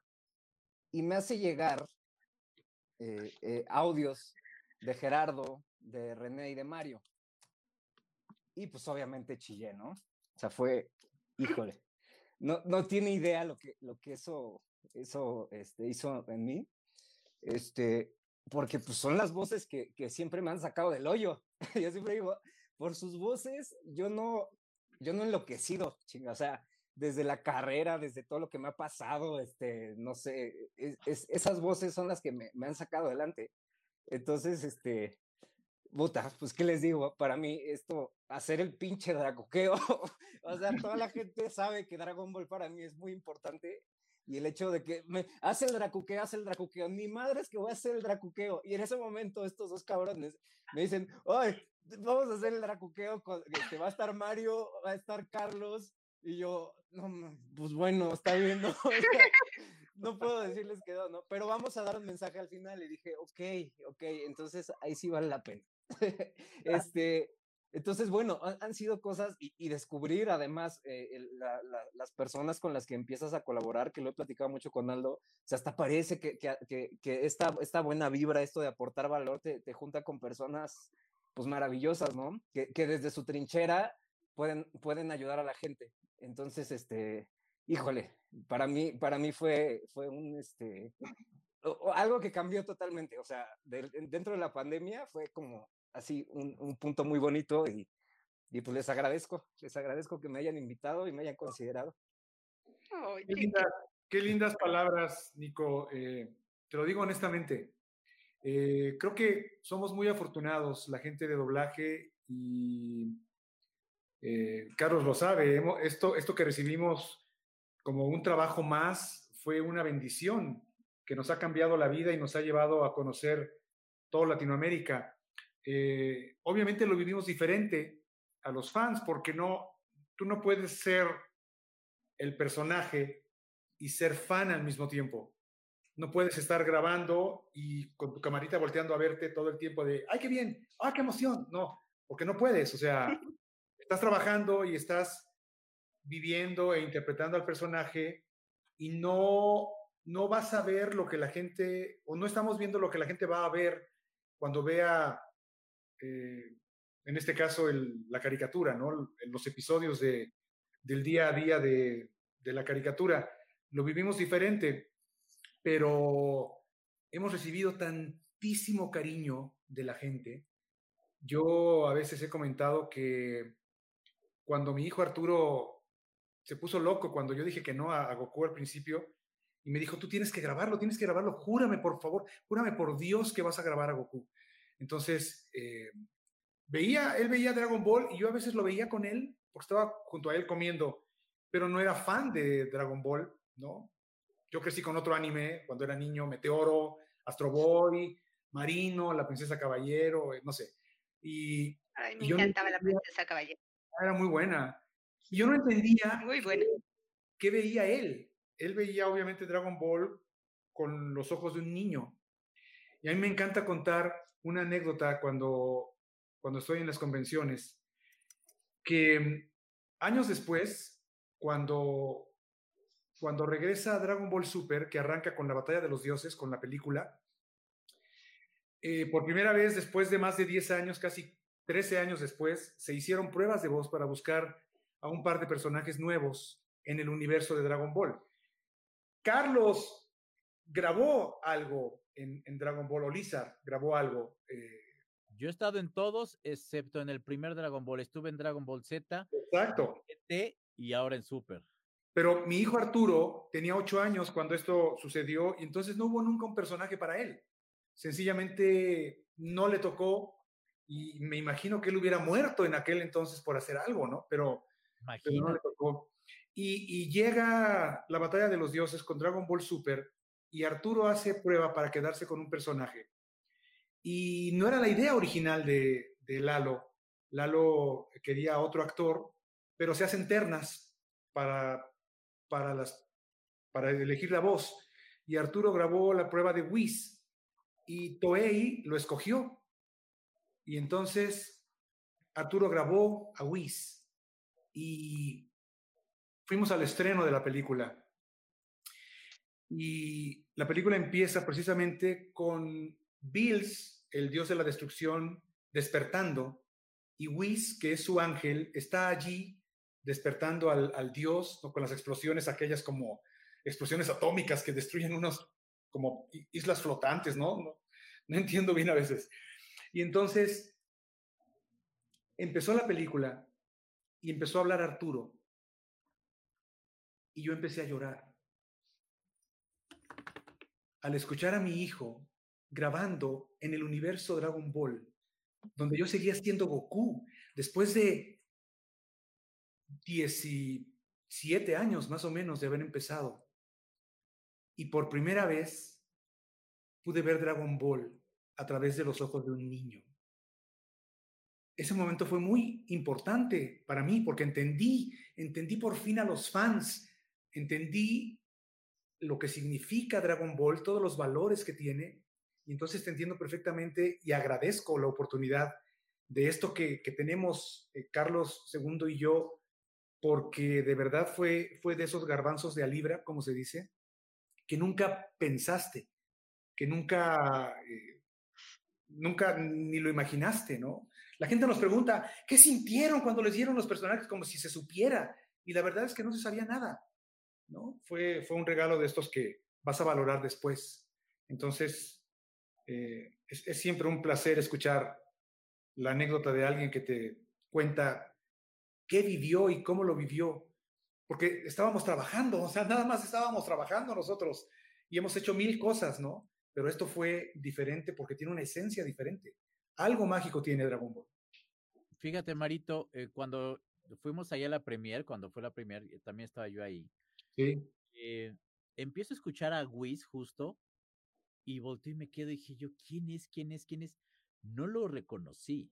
No. Y volteé con Lalito y le dije, oye, Lalito, ¿quién hizo a ese personaje? Porque todavía en ese momento no sabíamos que se llamaba Whis, ¿no? Nada más veíamos ahí un monito azul.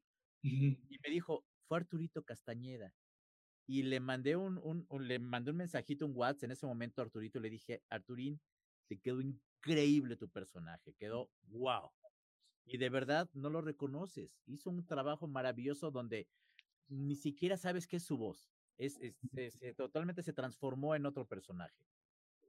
Sí, quedó, quedó muy bien hecho. Yo creo que la labor de Lalo, eh, ya sabes, ¿no? Que la gente critica y dice y 20 mil cosas, pero quisiera verlos en los zapatos de, de Lalo dirigiendo estos proyectos que actualmente tienen los ojos de todos los fans encima y mensajes y la gente consigue tu WhatsApp y consigue tu correo y consigue todo, ¿no? Y, y los tienes encima todo el tiempo y no perder la perspectiva y tener tu idea clara de lo que quieres hacer.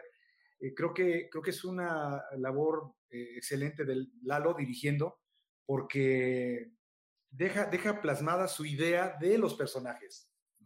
Traerlos de un idioma y de una idiosincrasia y un mundo japonés a nuestro México latinoamericano es, es algo, es un brinco cultural brutal. Y entonces buscar la esencia de ese personaje en nuestra, nuestra lengua y en nuestra forma de expresar emociones es un reto y creo que se ha logrado muy bien. Fíjate que hablando de eso, de cómo de repente siempre hay alguna queja de gente, de fans o lo que sea, yo te puedo apostar que si actualmente eh, hubiera llegado, o sea, porque la madrina cuando fue conformando su cast y demás, no existía todo esto de las redes sociales, la gente veía las cosas en español, en el canal 5, en el 13, en el 7, donde fuera, pero lo veía en español. Nada que veía en stream de la página japonesa. y Ahorita todo eso surgió a partir de que el boom del internet. Y actualmente la madrina hubiera empezado a hacer Dragon Ball ahorita, y ahorita los hubiera llamado para empezar la saga, le harían pedazos también, le criticarían que por qué le cambió el texto, que por qué le metió, que esa voz no les hubiera gustado, porque ellos se habían visto a fulanito que querían que fuera. Entonces, realmente, un momento muy oportuno en el cual Dragon Ball llegó a México o a Latinoamérica antes de que hubiera este boom, porque la gente pudo disfrutar un buen trabajo sin, sin la necesidad de estar criticando, porque parece ser que cuando tienen internet y redes sociales, les surge un, un tengo que criticar para hacerme notar. Y, en- y como no pudieron en ese momento, lo, se, se dedicaron a disfrutar en lugar de criticarlo. Sí, creo que en muchos fans que, que cuando eran niños no criticaban nada porque era pura diversión y era una emoción ver Dragon Ball, así como en cada familia mexicana hay un director técnico cada vez que juega la selección mexicana, que, saben exactamente lo que habría que hacer, a quién habría que meter y los errores que comete el director técnico. Y no hay, hay un, hay un director de doblaje también en estas personas que saben exactamente lo que habría que hacer y lo mal que lo estamos haciendo, ¿no? Entonces, pues sí, es parte del, es parte del negocio, ¿no? Viene, viene con, con el paquete completo. Sí, y eso es, eso es eh, además uno de los riesgos que, Las redes sociales han servido para eso también. O sea, Sí. Eso es parte de los riesgos que conlleva el estar eh, ya tan expuesto en redes sociales y todo esto, ¿no? El, el momento en el que tú eh, te das a conocer en una red social, van a surgir de todas partes, tanto haters como lovers, como influencers, etcétera, que, que van o a atacarte o a alabarte o simplemente a ignorarte. Pero el, el punto de todo esto, de todo lo valioso, es que siempre debemos hacer nuestro trabajo intentando aportar a lo que estamos haciendo. Nos decía, yo recuerdo cuando nos decía Gloria Rocha que, que teníamos que, que ponerle la pasión, que míralo, míralo, mijito, que, que e- era muy intensa, es muy intensa Gloria Rocha y nos pedía eso para hacer nuestros personajes.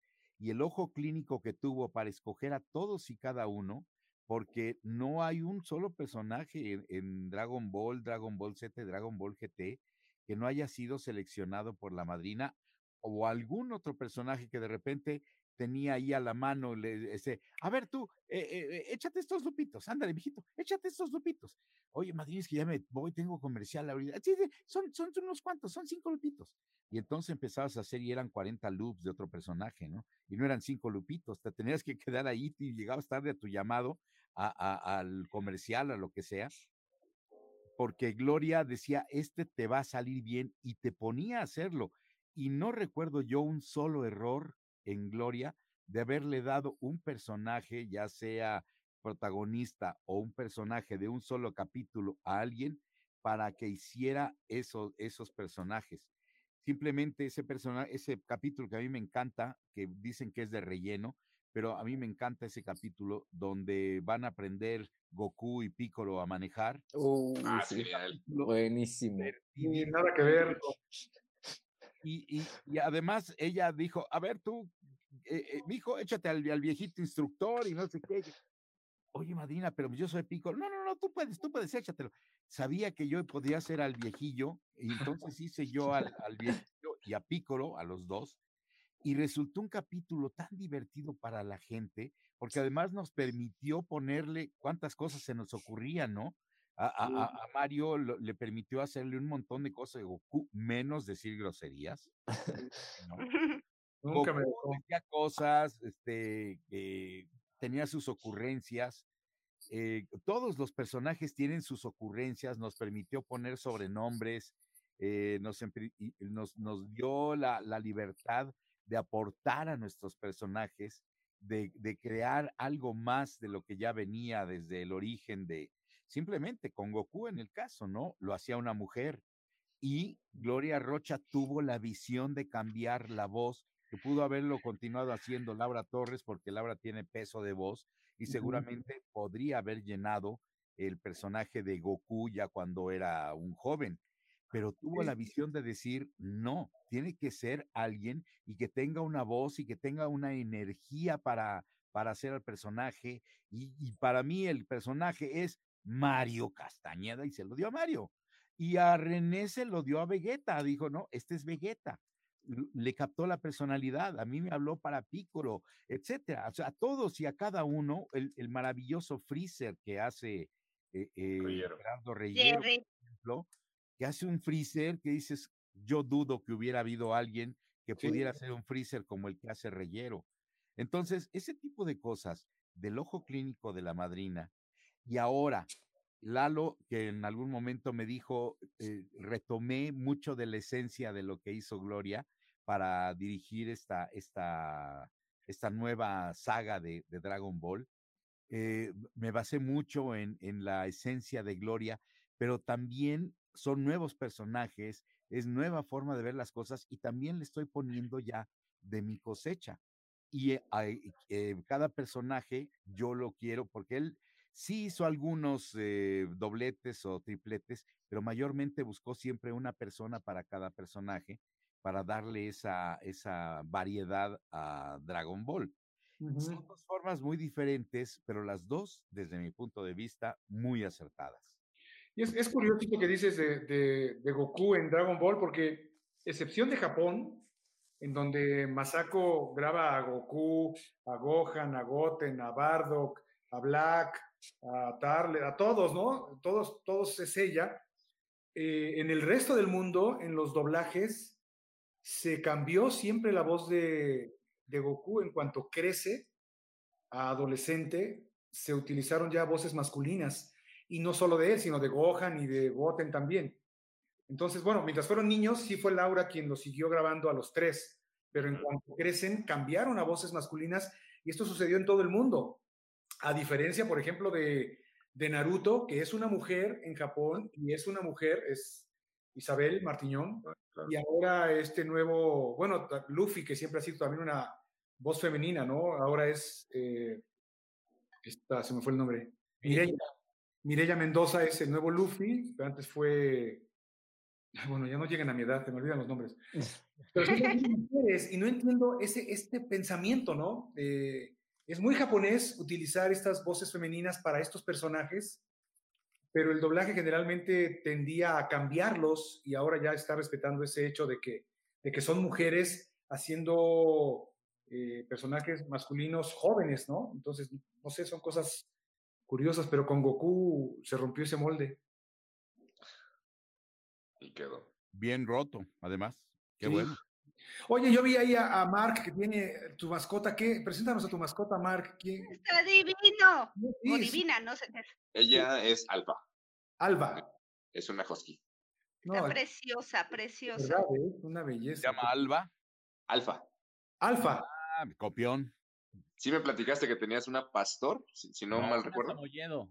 Samoyedo. Samoyedo. Sí, Alfa. me acuerdo que cuando te la presenté que era cachorrita, dijiste, ah, yo también tenía una perrita que se llamaba Alfa. Ah, ok. ¿Cuánto tiene? ¿Qué tiene? ¿Es todavía pequeño? No, ya, ya estaba viejita. Bueno, no sé, acá me van a regañar si ya está viejo. No, No, pero no. tres años. ¿Tres? Ah, no está viejita. Ah, La Samoyedo se nos perdió, lamentablemente, por un empleado que teníamos, la dejó salir a la calle y se fue el tipo y la dejó en la calle y se perdió, nunca la llamamos. Oh, que la canción. Pero parecía cachorra y tenía 17 años cuando se nos perdió. Uy, Entonces, de tres años es una bebé. Pues sí, Sí, sí, sí, sí, realmente. Está preciosa. Preciosa, preciosa. Mark, ¿tú cuántos años tienes en doblaje ya? Porque de repente uno dice, este niño acaba de entrar a doblaje y cuando voltea uno dice, no, yo tengo, Fíjate que eh, eso no me la creo, o sea, ya puedo decir que llevo 10 años no man. y, y siento que van tres, ¿no?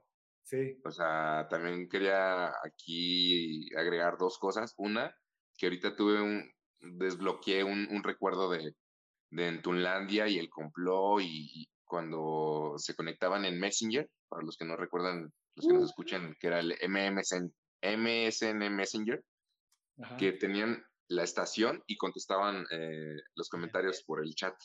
Ajá. Uy, me estás hablando Y- de hace. La historia. 15 años. Por ahí. Y ahí, ahí fue la primera eh, vez que, que crucé palabra con, con Carlos, ¿no? Wow. Y no sé si, si tú recuerdas, Mario, que tú me ayudaste en mi tesis.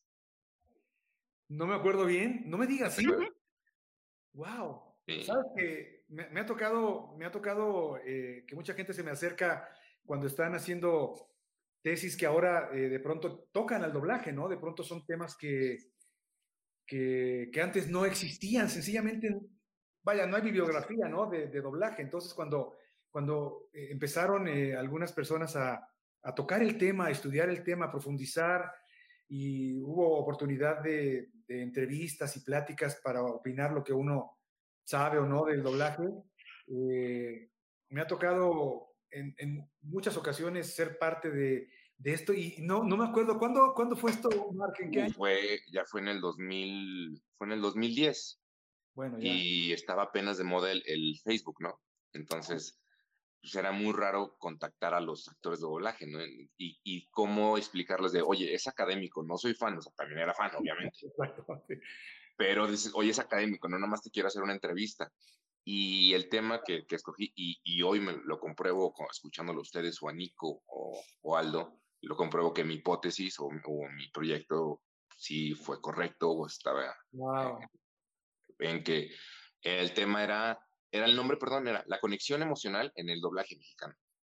Wow. Uf. Entonces, ¿cómo, o sea, ha pasado de que cambian de voces? Porque ya, yo ya como actor entiendo que a veces es negocio, no es porque, ah, me quitaron, no, a veces pasa. No, no, sí. El- la serie se va a otro estudio o a otro país y cambia, ¿no? Entonces, eh, pasó, digamos, con Dragon Ball Kai, algo así, Kai. o pasó con Los Simpson, con, con Humberto Vélez, que la esencia, pues eran ustedes, o so- son ustedes, mejor dicho. Entonces, si me cambian la voz, pues ya no es Goku, porque Goku lo forjó Mario, Picoro es Carlos, o sea, ¿sabes? O sea, la esencia del doblaje. No, no quiero menospreciar el, el doblaje de Latinoamérica, pero hablo de aquí, porque un ejemplo, yo cierro mis ojos y a ti te sigo escuchando como Kevin, eh, Kevin Arnold de, de, Los años de maravillosos, de MacGyver, o sea, también tengo una memoria de, de elefante, entonces te puedo decir, ah, hiciste MacGyver, hiciste, y tú, ¿y ¿cómo te acuerdas? No me pregunto. Pero no me puedo aprender un loop. ¿no? Bueno, Esto, esto que dices, obviamente, es la esencia de la actuación, la esencia del doblaje, obviamente. Eh, la voz es un vehículo en el que viajan emociones. Eh, las emociones son el material con que los artistas eh, se expresan. Entonces, obviamente hay pintores, escultores, arquitectos, cantantes, bailarines y actores, drama, y el doblaje es esto. Entonces, eh, una voz en la que va viajando emoción, y digo, la emoción siempre viaja en la voz, pero cuando trabajas con esto es algo dirigido y, y hecho eh, a conciencia, ¿no? Entonces, es como una huella digital. La voz con esta emoción funcionando de esa manera crea una, un recuerdo en la mente de, de la gente que cuando lo cambias se convierte en otra persona, porque las emociones, siendo las mismas emociones, juegan diferente. Entonces, tiene toda la razón y todo el sentido tu tesis, porque eso es actuar, eso es, es doblaje, exactamente. Y ya estando en la industria, eh, me di cuenta que nosotros podemos durar eternamente por el sonido. Y ustedes me van a, me van a entender eh, que hemos perdido compañeros, Sí. Pero prendes la televisión o prendes el cable y es como si estuvieran ahí. Sí, O sea, escuchar a, a- a Alfonso, escuchar a Catita en La Ley y el Orden una y otra vez, ese, lo sigues viviendo, porque yo qué más quisiera, o no sé si les pasa, de que qué más quisiéramos escuchar cómo sonaban tal familiar, o que a veces no se puede. Y claro. nosotros tenemos como que esa ventaja de que vamos a sonar una y Sí. otra vez, ¿no? Sí, sí. Digo, creo que las generaciones de ahora, digo, y, me- y veo a Aldo y veo a, a Nico, obviamente, obviamente ya es algo tan común, pero cuando yo era niño, o sea, cuando éramos niños, Carlos y yo, e- escucharse uno era un evento raro. Tenía que haber una grabadora. Y era, no, no en todos lados había.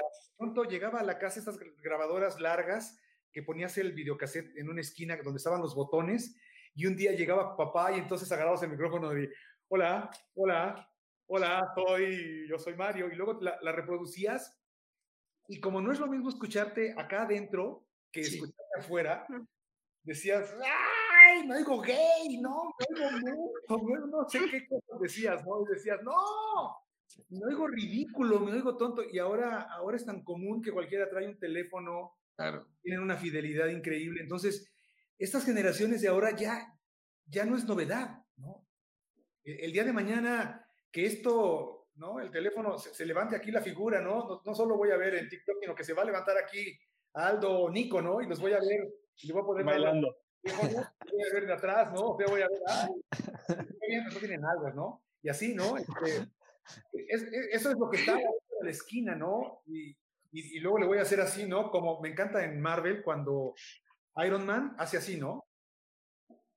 Y aparece aquí enfrente de todo, Ah, en el teléfono, ¿no? Y dices, ¡ay, güey! Mi teléfono todavía no hace eso, ¿no? Pero él obviamente es millonario. Y Pero oye, Mario, tú has hecho a muchos Avengers y muchos no lo saben. sí, eh, eh, Así, sí, ah, ahí te va. Fuiste, a ver, chécate mi memoria.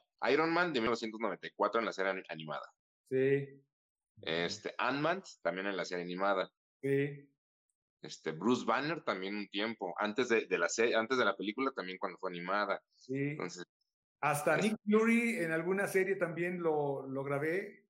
Y creo que nada más, porque yo quería doblar a la Romanoff, pero no me dejaron. Me dijeron, no, ella no.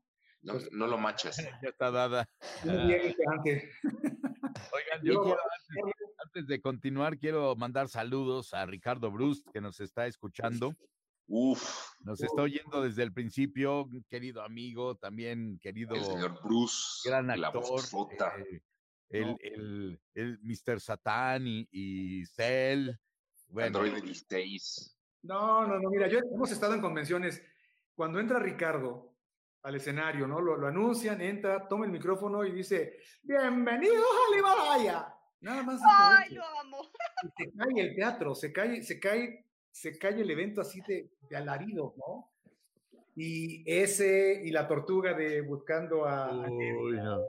Crush. Michelle. Rush, exacto. Ah, bueno, tiene, tiene tantos personajes icónicos y amados por la gente que es un, es un señor.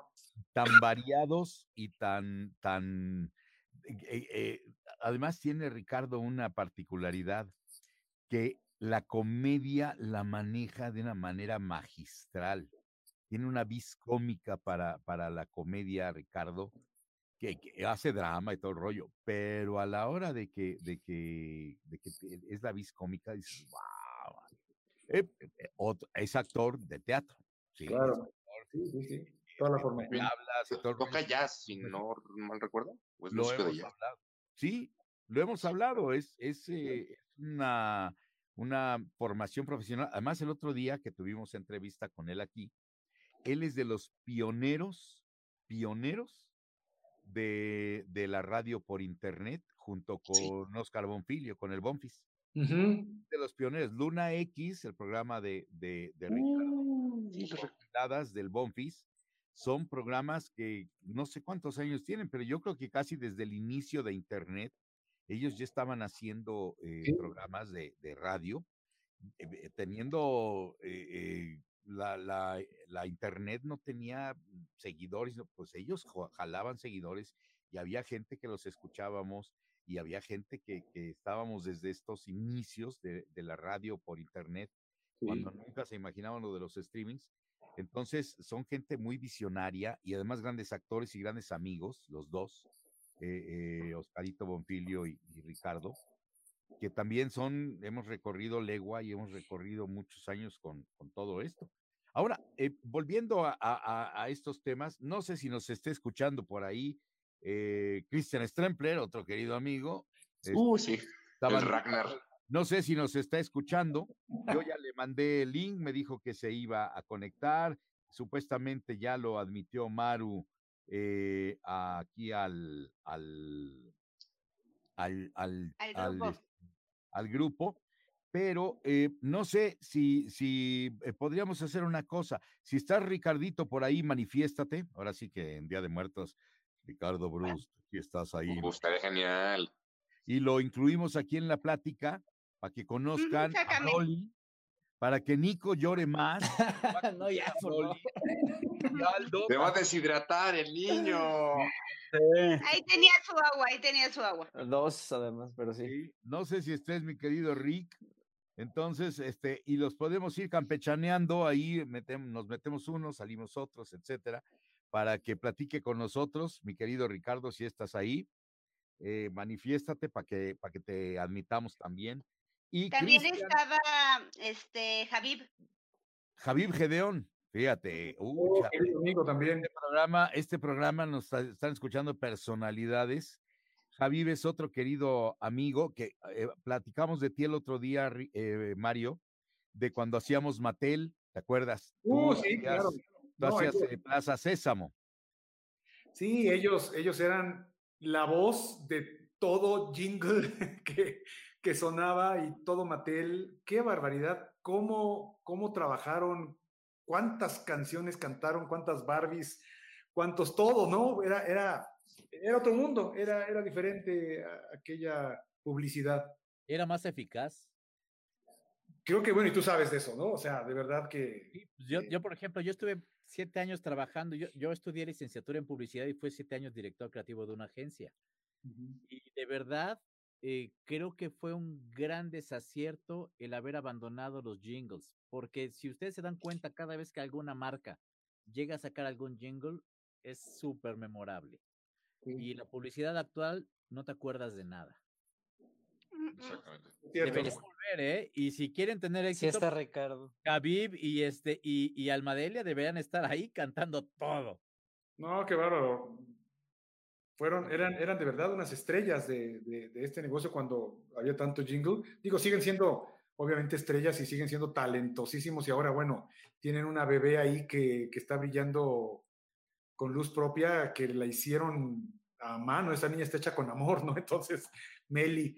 Entonces, eh, ahí, ahí es donde ves todo este, todo este talento brillando. Resu- resumido el talento en Meli, que qué bárbara, simpática, bonita, talentosa, creativa. Bueno, es, es un estuche de monerías, Meli. Un ángel brutal que tiene. Sí. Es hermosa mi niña. Hay una película ahorita en Netflix que se llama Viaje a la Luna, o no, no recuerdo cómo es. Ella es la, la voz principal de la película, es una niña, es, es china la película, creo. Eh, está doblado obviamente al, al español y es Meli quien, quien la, la grabó y obviamente cantó las canciones. Es una belleza de película. Fíjate, hablando de eso, mi querido Mario, eh, nosotros los padres de los, de los, eh, ahora sí que de los niños del doblaje, porque pues eran niños, pero ya no son tan niños, ya, ya crecieron. Pero es, es tan satisfactorio, tan bonito el, el ver eh, que nuestros hijos están también brillando dentro de este, dentro de este mundo. Eh, tus dos hijos, eh, el, el- el hijo de Arturo, eh, la hija de, de Magda, de Queta Leonel, eh, o sea, son, son, son satisfacciones, los Roy, ese tipo de cosas que no solo están porque están los papás, sino porque están encontrando sus lugares propios ellos solitos dentro de este mundo y no es porque son los papás, sino ellos han logrado tener su lugar propio, mm, su su- su estatus especial y principal. Es tan satisfactorio, digo yo como padre, la verdad, eh, eh, siento, siento mucha alegría de ver que por derecho propio se ganan sus lugares, por derecho propio. No fue es... muy diferente, fue muy diferente como ellos empezaron, creo, porque digo yo, yo descubrí mi vocación de entretener a los 16, 17 años, pero e- en mi caso, por ejemplo, con Carla y Arturo, ellos empezaron a trabajar a los 5 años. ¿Por qué? Porque a la gente de publicidad y de doblaje se le ocurre pensar que los hijos de actores, locutores y actrices y locutoras traen un chip especial, ¿no? Como extra en la cabeza, lo cual no es así, pero obviamente pues juegan a lo que trabajan los papás. Entonces, eh, ver a los papás con audífonos todo el tiempo y hablando al micrófono es lo más común de la vida para ellos. Entonces, de pronto hacerlo es como jugar, ¿no? Y empezar desde niños, creo que les da un, un algo diferente a la gente que luego lo estudiamos más adultos, porque está integrado de una manera diferente, más orgánica, eh, son más orgánicos al trabajar. Yo recuerdo a Irving Dayan, o sea, haberlos conocido de niños y luego dirigirlos ya adultos y darte cuenta de cómo, cómo trabajan diferente a una persona que lo aprendimos en la escuela. Eh, la forma en la, que, en la que viven al personaje, respiran con el personaje, entonces es, es orgánica la, la entrada, es orgánica la expresión emocional, a diferencia de aprender una técnica. Entonces, en ese aspecto fue, fue diferente y ha sido toda una generación que afortunadamente ya funciona diferente el doblaje y les permite desarrollarse. Antes no, antes los niños crecían y eran como desechados, ¿no? Eran pocos los que se quedaban, pero bueno, hay niños que se quedaron y que fueron niños prodigio, que eran niños actores, como el caso del Negro Obregón o el caso del propio Salvador Nájar, ¿no? No, sí. fue niño, eh, niño actor, eh, Luis de Alba, que eran niños actores y que crecieron y se convirtieron en talentosos actores. Y bueno, han, han logrado Chayito Guzmán de Alba, este, Maru Guzmán también, eh, Ketita, Magdita Leonel, que, que, empezaron muy chiquillas, empezaron chiqui, siendo niñas con su mamá Magda y, su papá Raúl, don Raúl Lionel de Cervantes, pero sí lo van aprendiendo de otra forma. Yo, yo creo que sí ya traen un chip y no, no tanto que sea un chip, sino la sangre, la sangre del artista. En mi caso, por ejemplo, yo sí puedo decir que de casta le viene al galgo porque mi papá, actor y periodista, y mi, mi eh, eh, ah, ah, ah, ah, miren, creo que les voy a dar una sorpresa muy padre, muy padre. Vamos a añadir, vamos a, eh, te echamos fuera, como dices, Maru, tantito. Sí, sí, sácame, sácame. A, poner aquí, vamos a darles una sorpresa para que